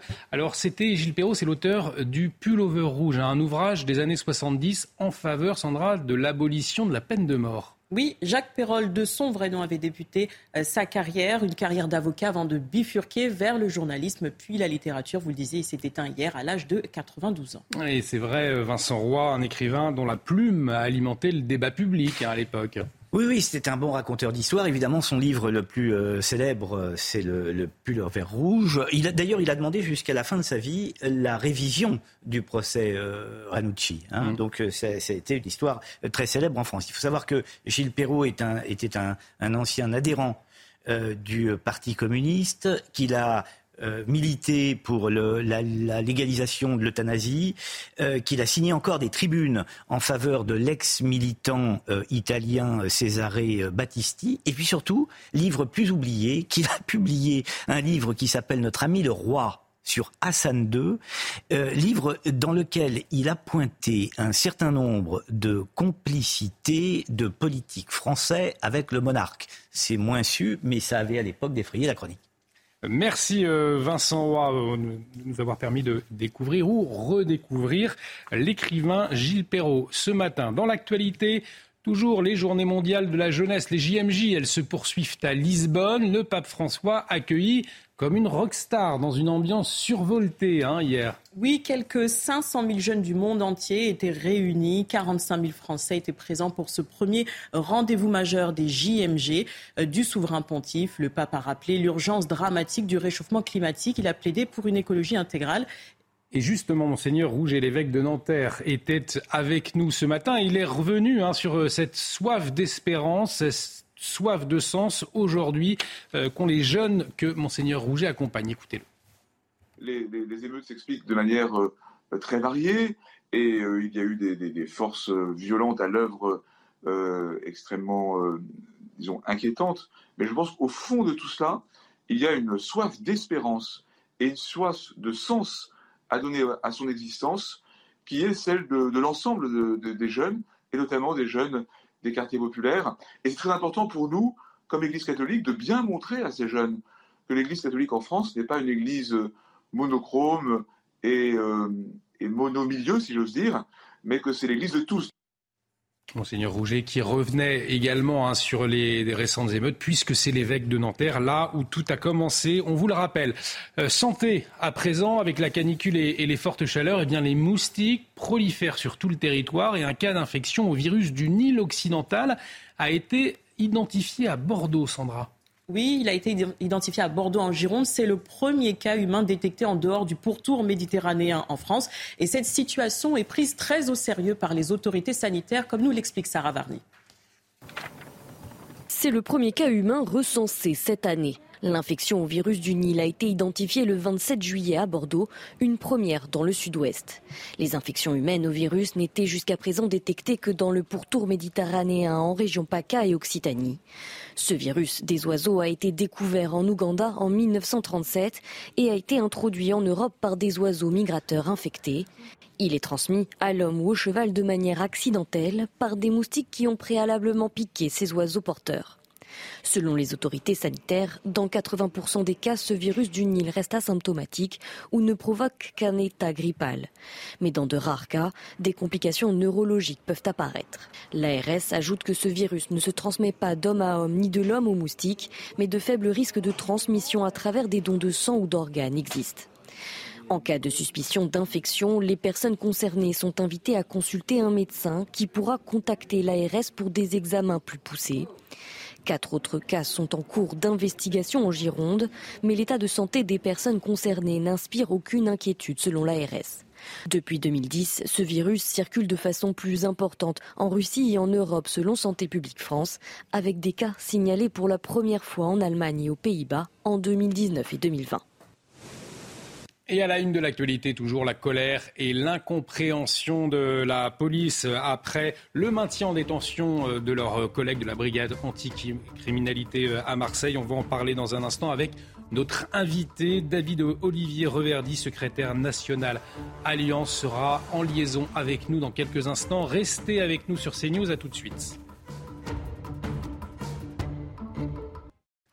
De retour sur le plateau de la matinale de CNews, bienvenue si vous nous rejoignez. La colère de la police qui ne s'apaise pas après la décision de la Cour d'appel d'Aix-en-Provence. Pourquoi le malaise est, si profond dans l'institution police? On en parle dans un instant avec notre euh, invité David Olivier Reverdy, secrétaire national Alliance Police, qui est en liaison avec nous. Mais avant, le rappel des titres avec vous, ma chère Sandra. Les obsèques d'Enzo sont prévues ce matin à 10h à l'église de l'AM à. C'est dans ce village, dans l'heure, qu'il a été poignardé le 22 juillet dernier.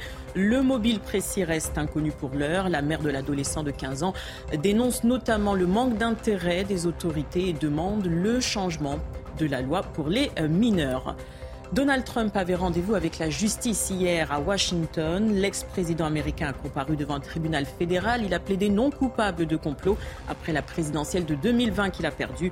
Grand favori de la droite pour l'élection de 2024, il va devoir mener sa campagne électorale et plusieurs batailles judiciaires en même temps. Chassé croisé entre les vacanciers de juillet et d'août, il faudra faire preuve de patience sur les routes. La circulation sera dense aujourd'hui dans le sens des départs. Bison Futé cible particulièrement l'île de France en direction des barrières de péage des autoroutes A10 et A6. Samedi est classé noir. Ce sera la journée la plus difficile sur l'ensemble des grands axes du pays selon Bison Futé. Merci Sandra. Dans l'actualité euh, également, je vous le disais, l'incompréhension, la colère qui perdure chez les policiers. Une poignée d'entre eux d'ailleurs euh, s'est réunie euh, hier devant le ministère de la Justice à Paris, hein. Ils protestaient contre le maintien en détention provisoire d'un de leurs collègues de Marseille. Il y restera au moins jusqu'au 30 août prochain, car sa demande de liberté, de remise en liberté, a été rejetée par la Cour d'appel d'Aix-en-Provence. On fait le point avec Célia Judas. Il était 23h hier soir, quelques heures seulement après l'annonce du maintien en détention provisoire de leurs collègues marseillais, lorsqu'une poignée de policiers s'est réunie devant le ministère de la Justice. Nous souhaitons que nos collègues soient libérés de, détention provisoire. Notre collègue de Marseille ainsi que notre collègue de, Nanterre. Parce qu'on peut constater des fois des, cas où la justice relâche des personnes qui ont, même tué des gens en attente de leur jugement, qui sont placés sous contrôle judiciaire. Alors que des collègues qui, pendant l'exercice de leur fonction, ont, intervenu et après la justice estimera si oui ou non ils ont commis ces violences, si elles sont légitimes ou non. Euh, ces collègues-là sont en détention provisoire alors que pour moi c'est complètement illégitime. Depuis la place Vendôme, les policiers s'adressent directement au ministre de la Justice, Éric Dupont-Moretti. Le peu de personnes qu'on est, euh, qu'on a, a, pu être ce soir, en tout cas, on a voulu lui faire passer un message comme quoi on aimerait bien qu'il fasse quelque chose quand même à son niveau euh, pour, pour évaluer la situation du policier, les principes de comment de détention provisoire. Quelques heures plus tôt, à la sortie du tribunal d'Aix-en-Provence, pour d'autres collègues policiers, c'est également l'incompréhension. Sur les faits, c'est cette décision qui est pour nous incompréhensible et très injuste, encore une fois, parce que notre collègue euh, n'est pas un voyou et il n'a rien à faire en prison avant un éventuel jugement. Malgré la stupéfaction des forces de l'ordre et conformément à la décision de la Cour d'appel d'Aix-en-Provence, le policier marseillais restera en détention provisoire jusqu'au 30 août prochain. Et pour en parler, nous sommes en liaison avec David Olivier Reverdy, secrétaire national Alliance Police. David Olivier Reverdy, bonjour. Merci d'être avec nous ce matin sur CNews. Votre collègue, on le disait, a donc reconnu un tir de LBD. L'enquête, elle se poursuit. Néanmoins, ce matin, vous jugez toujours cette mise en détention provisoire injuste? Oui, d'autant plus, euh, effectivement, elle est injuste, elle est incompréhensible, et d'autant plus quand on la met en perspective avec d'autres euh, décision euh, d'un magistrat. Je vais faire référence, si vous le permettez, avec l'affaire de Franconville. Juste pour resituer l'affaire de Franconville, c'est une dame qui a demandé la protection de la justice parce qu'elle était sous l'emprise de son mari. La protection lui a été refusée. Cette dame est décédée par les coups de son mari, malheureusement. On se rend compte que là, il y a une décision qui a abouti à quelque chose de dramatique. Le magistrat qui a fait cette décision est irresponsable. Il peut continuer à faire son activité, il peut continuer à travailler en, toute, euh, j'allais dire, euh, légalité, parce que la loi euh, estime que les magistrats de notre pays sont irresponsables. Comment voulez-vous aujourd'hui, nous, que nos collègues continuent à travailler sur la voie publique, continuent à être surexposés comme ils le sont, et continuent à être sous-protégés comme ils le sont effectivement, c'est incompréhensible et personne ne le comprend aujourd'hui. Donc hier, nous étions abattus et aujourd'hui, c'est une colère froide qui nous envahit. C'est une colère froide parce qu'effectivement, il faut revoir les textes, il faut revoir le statut du policier, il faut revoir sa protection fonctionnelle, il faut revoir son engagement sur la voie publique. Parce que des faits comme s'ils se sont produits en juillet dans toute la France, vous vous souvenez, ces scènes de violence urbaine, ces scènes d'insurrection quasi, Comment voulez-vous demain, si elles se reproduisent, que nos collègues puissent retourner sur la voie publique, défendre la République, s'ils ne sont pas protégés juridiquement?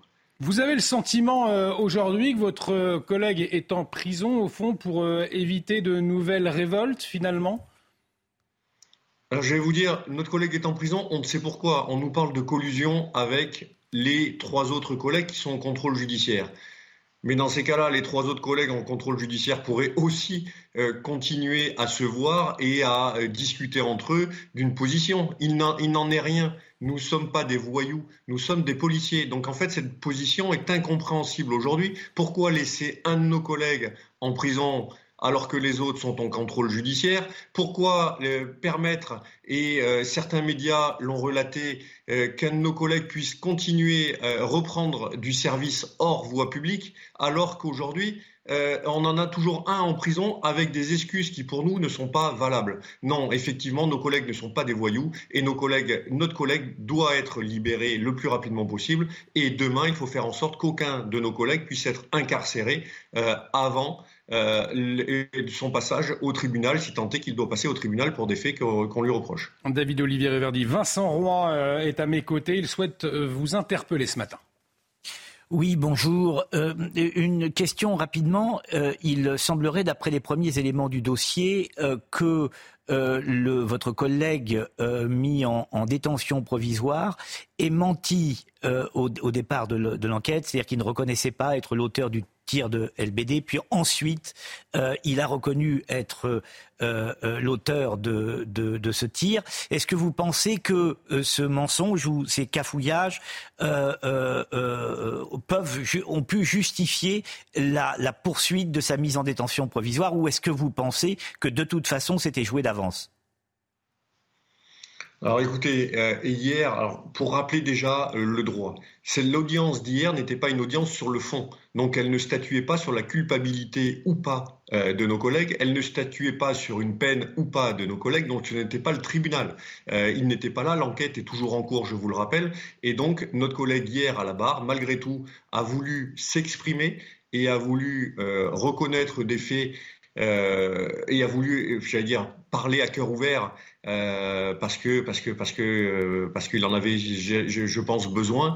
Euh, le cafouillage, comme vous dites, ou le mensonge, je ne suis pas euh, dans l'enquête, je n'ai pas accès au dossier, donc je me permettrai pas de, de parler de en ces termes-là.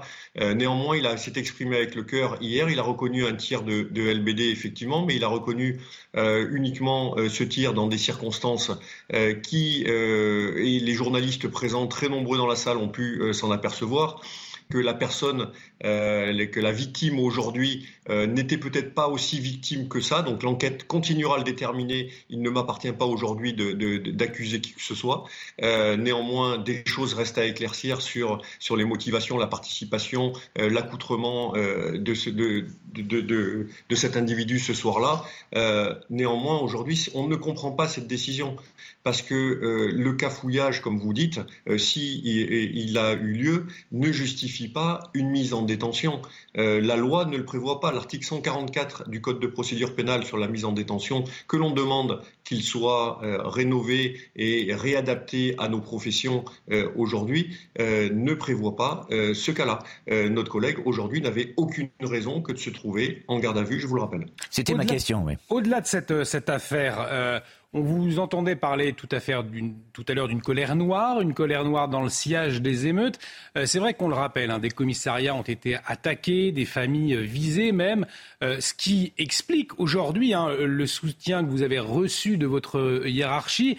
Ce malaise qui traverse la police, au fond, est-ce qu'il n'est pas avant tout un, cri de révolte, un, cri de peur tant les violences ont été grandes euh, très intense à, l'encontre des forces de l'ordre et finalement une intensité peut-être assez peu relayée euh, à la fois du côté des politiques et peut-être également des médias. Vous avez raison, mais ça ne date pas que du mois de juillet, ces violences. Souvenez-vous, l'épisode des, des, Gilets jaunes a marqué les esprits, a marqué nos collègues dans leur chair également. On a eu de très nombreux blessés. Euh, souvenez-vous, l'Arc de Triomphe l'attaquer, euh, toutes ces images chocs qui ont eu lieu sur l'ensemble du territoire. Aujourd'hui, euh, c'est sans discontinuer que nos collègues sont sur le pont. C'est sans discontinuer que nos collègues font face à des violences urbaines extrêmement euh, importante euh, et le point d'orgue a été ce début juillet un peu dans toute la France et notamment à Marseille parce que euh, l'affaire dont on parle s'est produite à Marseille. oui, mais comment faire demain si ça se reproduit? Comment voulez-vous que nos collègues aient confiance en l'institution judiciaire si demain on ne les protège pas. Comment voulez-vous que demain, si de nouvelles insurrections aient lieu, et je ne suis pas devin, mais vu l'état de la société, ça pourrait très bien se reproduire, Comment va-t-on agir? En tout, cas, euh, euh, en tout cas, Gérald Darmanin a envoyé un télégramme à votre hiérarchie. CNews a pu le consulter avec des instructions fortes, des instructions claires hein, pour continuer euh, notamment à suivre les délinquants impliqués dans les émeutes, pour mobiliser également vos troupes hein, avant les prochaines échéances sportives en France. Le ministre de l'Intérieur, on a le sentiment qu'il entend bien euh, tourner la page de la gronde de votre institution. Il souhaite aller de l'avant. Euh, vous appelez vos collègues à, reprendre le travail pleinement aujourd'hui. Euh, à quoi est-ce qu'on peut s'attendre dans les prochains jours dans les rangs de la police finalement? Déjà, vous l'avez bien compris, il n'est pas question d'un manque de soutien que de notre administration ou de notre ministre de tutelle. Vous en avez fait écho par les propos euh, dits par le, directeur général et maintenant par le ministre de l'Intérieur qui ne cesse que d'apporter des gages de soutien, des gages d'apaisement dans l'affaire qui est en cours. demain, bah écoutez, le mouvement appartient aux collègues, parce que je vous le rappelle, aucun syndicat et encore moins Alliance Police Nationale n'a appelé à faire des, euh, des mises en, congé maladie. Euh, je vous rappelle que pour être mis en congé maladie, il faut aller voir un médecin. Mmh. Euh, Alliance n'est pas médecin, que je sache. Donc ce n'est pas de notre responsabilité si des collègues se sentent malades, se sentent éprouvés physiquement, physiologiquement, psychiquement, qu'ils puissent aller voir un toubib. Euh, néanmoins, aujourd'hui, on se rend compte que la priorité doit être donnée à la libération de notre collègue. La priorité et, et, et, la seule qui vaille aujourd'hui, c'est que nos collègues puissent sortir de prison le plus rapidement possible et qu'ils puissent retrouver euh, les siens, retrouver euh, une certaine sérénité pour préparer sa défense, pour préparer euh, l'audience au tribunal qui, sans nul doute, aura lieu dans les mois prochains. Et vous demandez toujours une juridiction d'exception, donc aujourd'hui pour la police?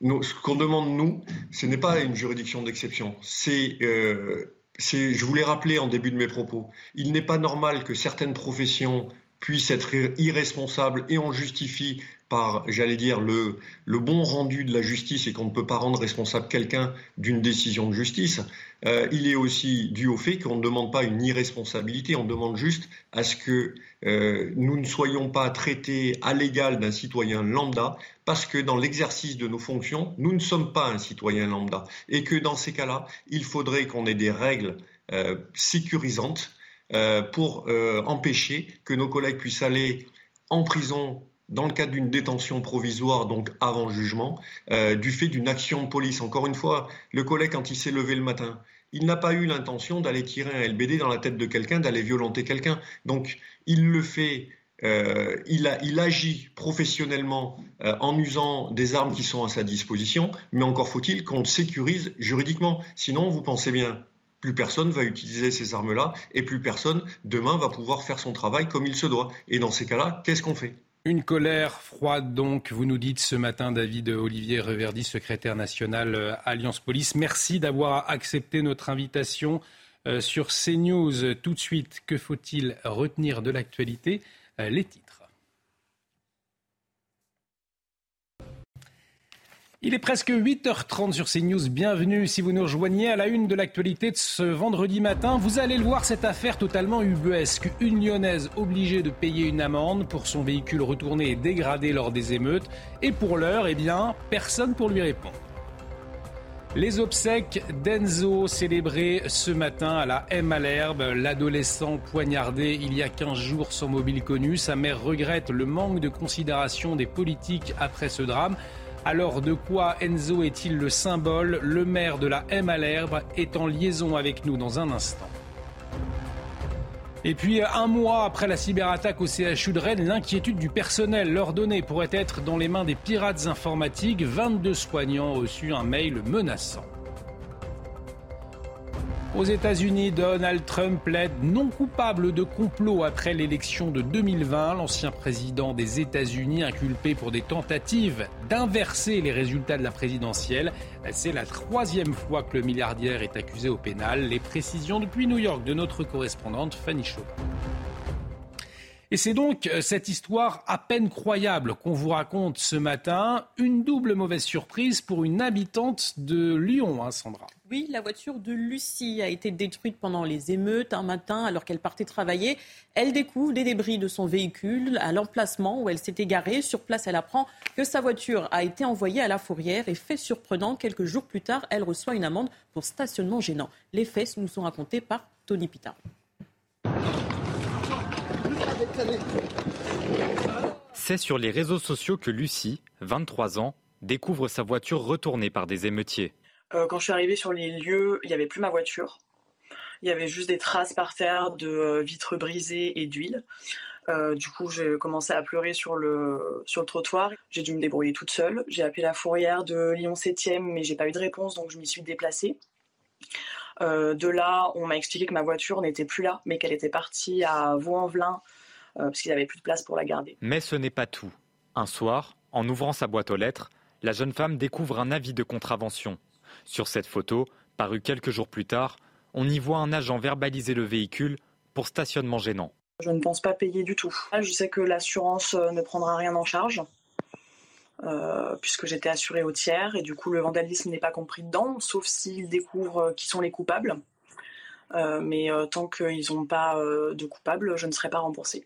J'ai dû payer les frais de fourrière qui me seront sûrement pas remboursés. Je vais sûrement devoir payer des frais de gardiennage puisque pour l'instant ma voiture euh, est stationnée euh, dans un garage Renault à Vénissieux euh, puisque l'expert de mon assurance est passé pour évaluer les dégâts et savoir si elle était réparable ou pas. Contacté, la ville de Lyon ne souhaite pas s'exprimer sur cette affaire.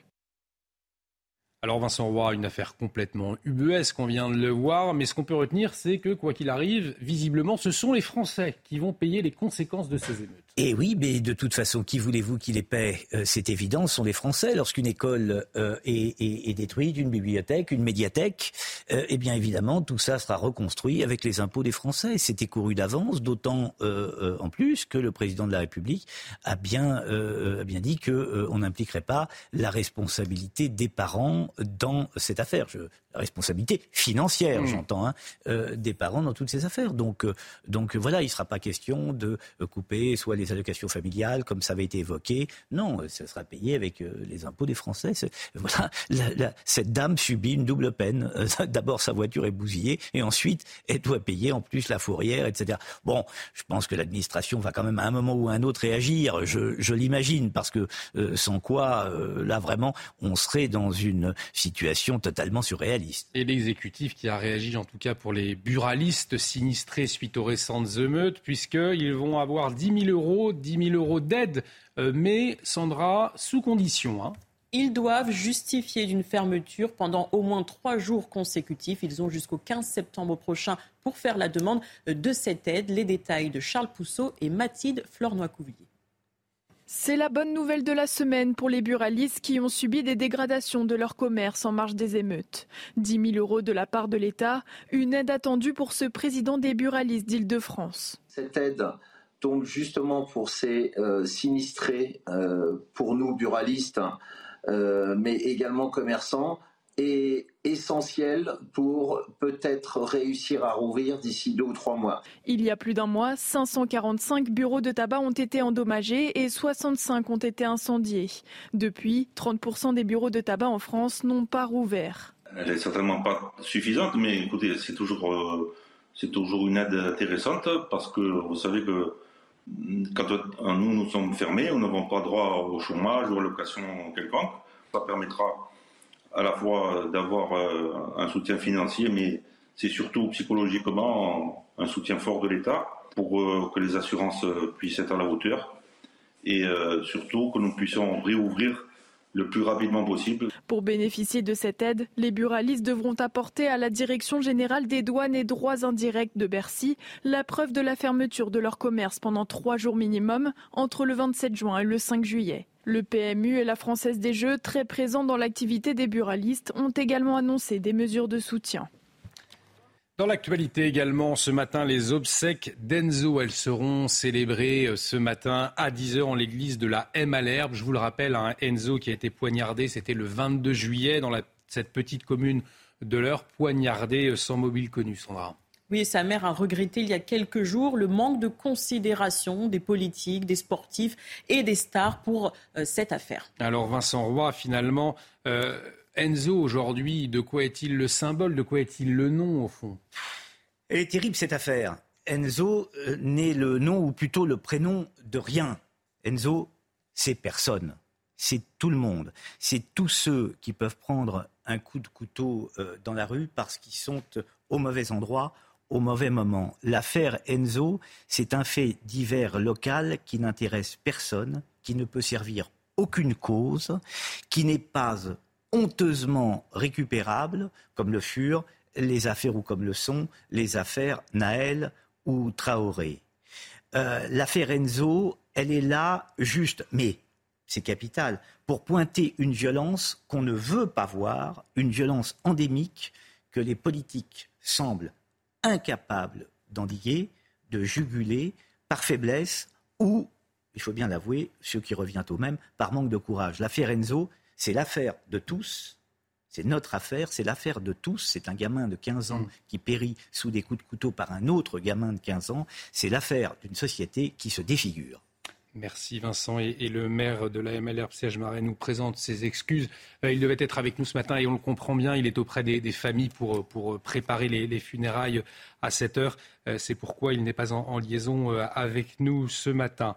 Dans l'actualité, cette cyberattaque du CHU de Rennes, alors c'était il y a un mois, elle n'a pas encore été revendiquée, mais eh quelques-unes des données piratées sont apparues sur le web, soignants et patients concernés, Sandra. Du coup, cette situation inquiète le personnel hospitalier. 22 soignants ont pour l'heure reçu des mails menaçants. Reportage de Jean-Michel Decaze. 21 juin, 17h, le CHU de Rennes coupe tous les accès Internet, y compris celui du site public, toujours indisponible aujourd'hui. Le piratage est découvert, 300 gigaoctets de données sont volés. Un mois plus tard, ce hacker éthique dévoile qu'une partie des informations est consultable sur le dark web. On a des dossiers médicaux, on a dedans aussi un peu des informations personnelles, on a aussi un peu des informations sur, le, euh, sur les différents, euh, en tout cas sur le personnel de santé de l'hôpital. On parle aussi un peu de données financières, donc données aussi de fonctionnement du CHU. Le personnel est inquiet, outre des dossiers médicaux et parfois le leur avec numéro de sécu, la cyberattaque concerne aussi leur bulletin de paye et peut-être leurs coordonnées bancaires. Mon compte a été bloqué et j'ai ouvert des nouveaux codes d'accès par prévention, j'ai posé une marque courante à la gendarmerie par rapport à une éventuelle usurpation d'identité pour le futur. Voilà. Nos données personnelles, elles sont parties euh, dans l'Internet. Euh, on sait que l'Internet ne s'efface jamais. Euh, est-ce qu'elles peuvent ressortir bientôt, dans six mois? Dans plusieurs années. Pour le moment, la crainte principale des spécialistes informatiques porte sur les possibles usurpations d'identité et de futures arnaques par mail ou par téléphone qui viseraient les 9000 agents du CHU et leurs patients. On en vient à ce drame au fait de Bayonne, le décès d'un homme agressé par trois passants. Alors ces trois passants urinaient euh, devant chez lui, c'était le 26 juillet dernier. Oui, l'homme de 46 ans leur a demandé d'aller plus loin. Les trois passants mécontents l'ont roué de coups. Il a été placé dans un coma artificiel depuis l'agression. La victime est décédée euh, hier. Les agresseurs sont toujours en fuite. La police a publié le portrait robot de l'un d'eux. Et si vous avez la moindre information, n'hésitez pas à composer le 05 57 85 77 00. L'anonymat est garanti. 05 57 85 77 00. donc pour aider les, enquêteurs dans cette terrible affaire. Euh, dans l'actualité, le décès de l'écrivain Gilles Perrault, c'était hier, il avait 92 ans. Alors Gilles Perrault, peut-être que vous ne le connaissez pas, c'est l'auteur du Pullover rouge. C'était un ouvrage des années 1970 en faveur de l'abolition de la peine de mort.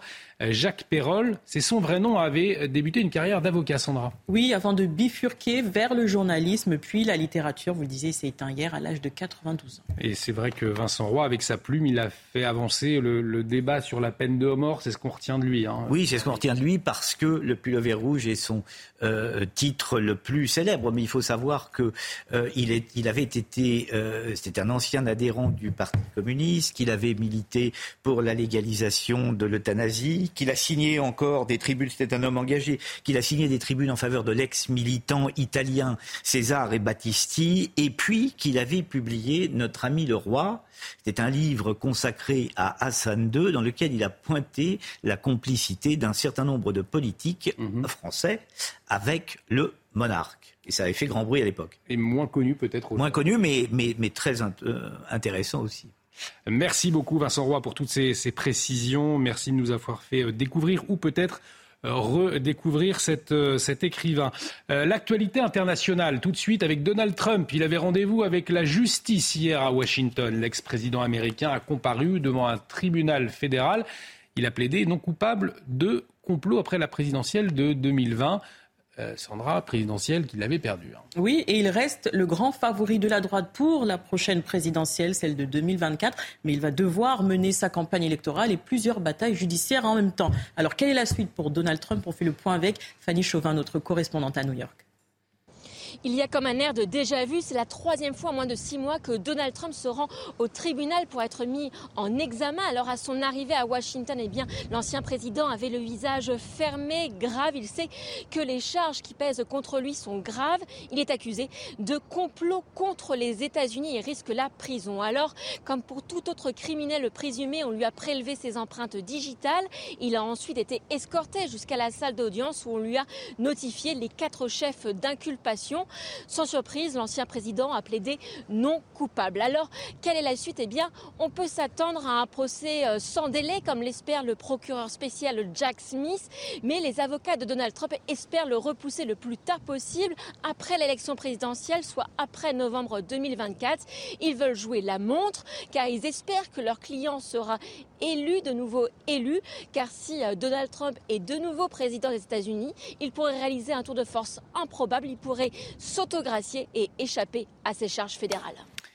Et l'actualité internationale, toujours marquée par la situation au Niger et l'alerte du président Mohamed Bazoum. Mohamed Bazoum, je vous le rappelle, a renversé par un coup d'État il y a dix jours. Il s'est exprimé dans une tribune publiée par le Washington Post. Il a déclaré que ce coup d'État pourrait avoir des conséquences dramatiques pour le monde et il dénonce également l'influence russe. Et, pendant le, et dans le même temps, les putschistes qui diseront pour la coopération militaire avec Paris. On va revenir sur cette tribune du président nigérien avec euh, notre consultant défense, le général Bruno Clermont.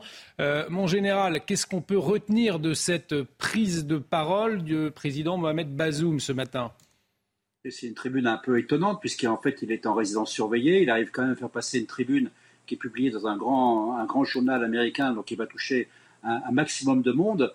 Euh, il s'adresse à, la fois à la population nigérienne, qui n'entend que la voix de la junte depuis euh, une semaine, mais il s'adresse surtout à la communauté internationale, et en particulier aux États-Unis, pour rappeler une chose qui est importante, c'est que d'abord, il est le président élu démocratiquement d'un pays qui s'appelle le Niger, qui est un pays stratégique, compte tenu de sa position géographique, et de la situation de la guerre euh, contre le terrorisme en ce moment.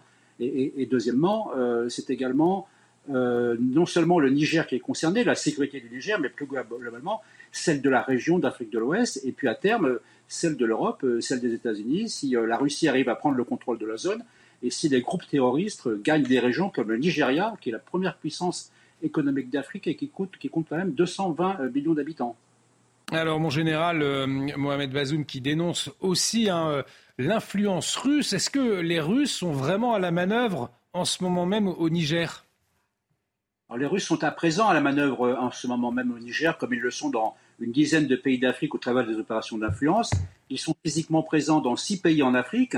Euh, donc euh, Wagner, qui est l'ombre cachée des intérêts russes de Poutine en Afrique, n'a pas disparu avec le coup d'État d'Evgeny Prigogine. Vous savez, ce coup d'État qui a eu lieu le, 24 juin. Euh, Wagner est toujours actif et Wagner, c'est à la fois deux choses. Hein. C'est une organisation de mercenaires très peu efficace parce que essentiellement brutale et c'est surtout une organisation mafieuse, euh, un groupe euh, qui fait du commerce international, du trafic international et qui là pour piller les richesses des pays qu'il occupe sous la bannière cachée de la Russie.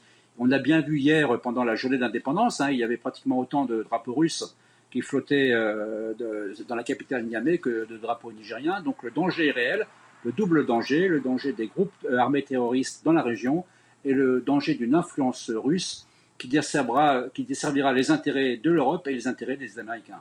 Alors, dans le même temps, mon général, les putschistes ont dit rompre leur coopération militaire euh, avec Paris. Comment décrypter cette déclaration?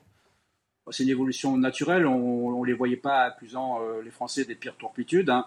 Euh, de demander euh, la, continuer la coopération avec l'armée française. L'armée française aujourd'hui, euh, c'est 1500 soldats, aviateurs, marins, terriens, qui sont essentiellement sur l'aéroport de Niamey, qui mènent trois types de missions dans le cadre de la coopération avec le, Niger, hein, du, de la formation des soldats, du renseignement dans le cadre des opérations et également de l'accompagnement au combat des opérations nigériennes avec un, certain nombre de succès. Donc tout ça, pour l'instant, junte malienne n'en veut plus. Ça ne veut pas dire que ça reprendra pas plus tard si on arrive à mettre fin à ce putsch, ça ne veut pas non plus dire que la France a décidé de retirer son dispositif. C'est beaucoup plus trop tôt. C'est beaucoup trop tôt pour, euh, pour en arriver là. Il y a une échéance qui est importante, très importante.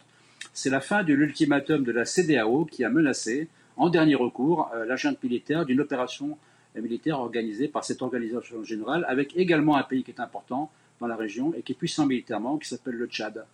Et on suit bien évidemment l'évolution de la situation de très près, notamment avec vous, Général Bruno Clermont. Merci pour votre éclairage ce matin dans la matinale. À retenir également le groupe État islamique qui a annoncé euh, hier la mort de son chef, son chef Abu al-Hussein al-Husseini, tué lors d'affrontements avec une formation djihadiste. Ça s'est passé dans le nord-ouest de la Syrie, hein, Sandra. Oui, mais aucune information n'a été donnée sur le lieu exact de sa mort, ni sur la date de celle-ci. On écoute Régis Le Sommier, directeur de la rédaction Merta. Il revient sur cette annonce.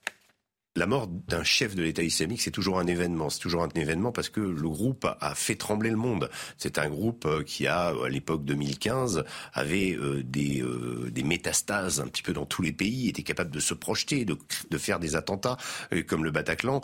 Il a été réduit territorialement, vaincu à Mossoul, à Raqqa.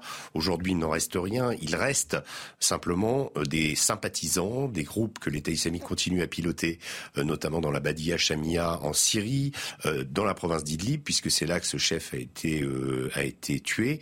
Ce qui est intéressant, c'est qu'il a été tué cette fois-ci, non pas par des forces spéciales américaines, mais par un groupe rival de l'État islamique, le Front al-Nusra, euh, qui aujourd'hui s'appelle l'Ayat Taleh al-Sham, et qui, par ce geste, peut-être vise à une certaine respectabilité au niveau, puisque c'est au niveau international, puisque c'est le groupe qui contrôle la province d'Idlib, province qui est la seule aujourd'hui à échapper à l'État syrien, au contrôle de l'État syrien.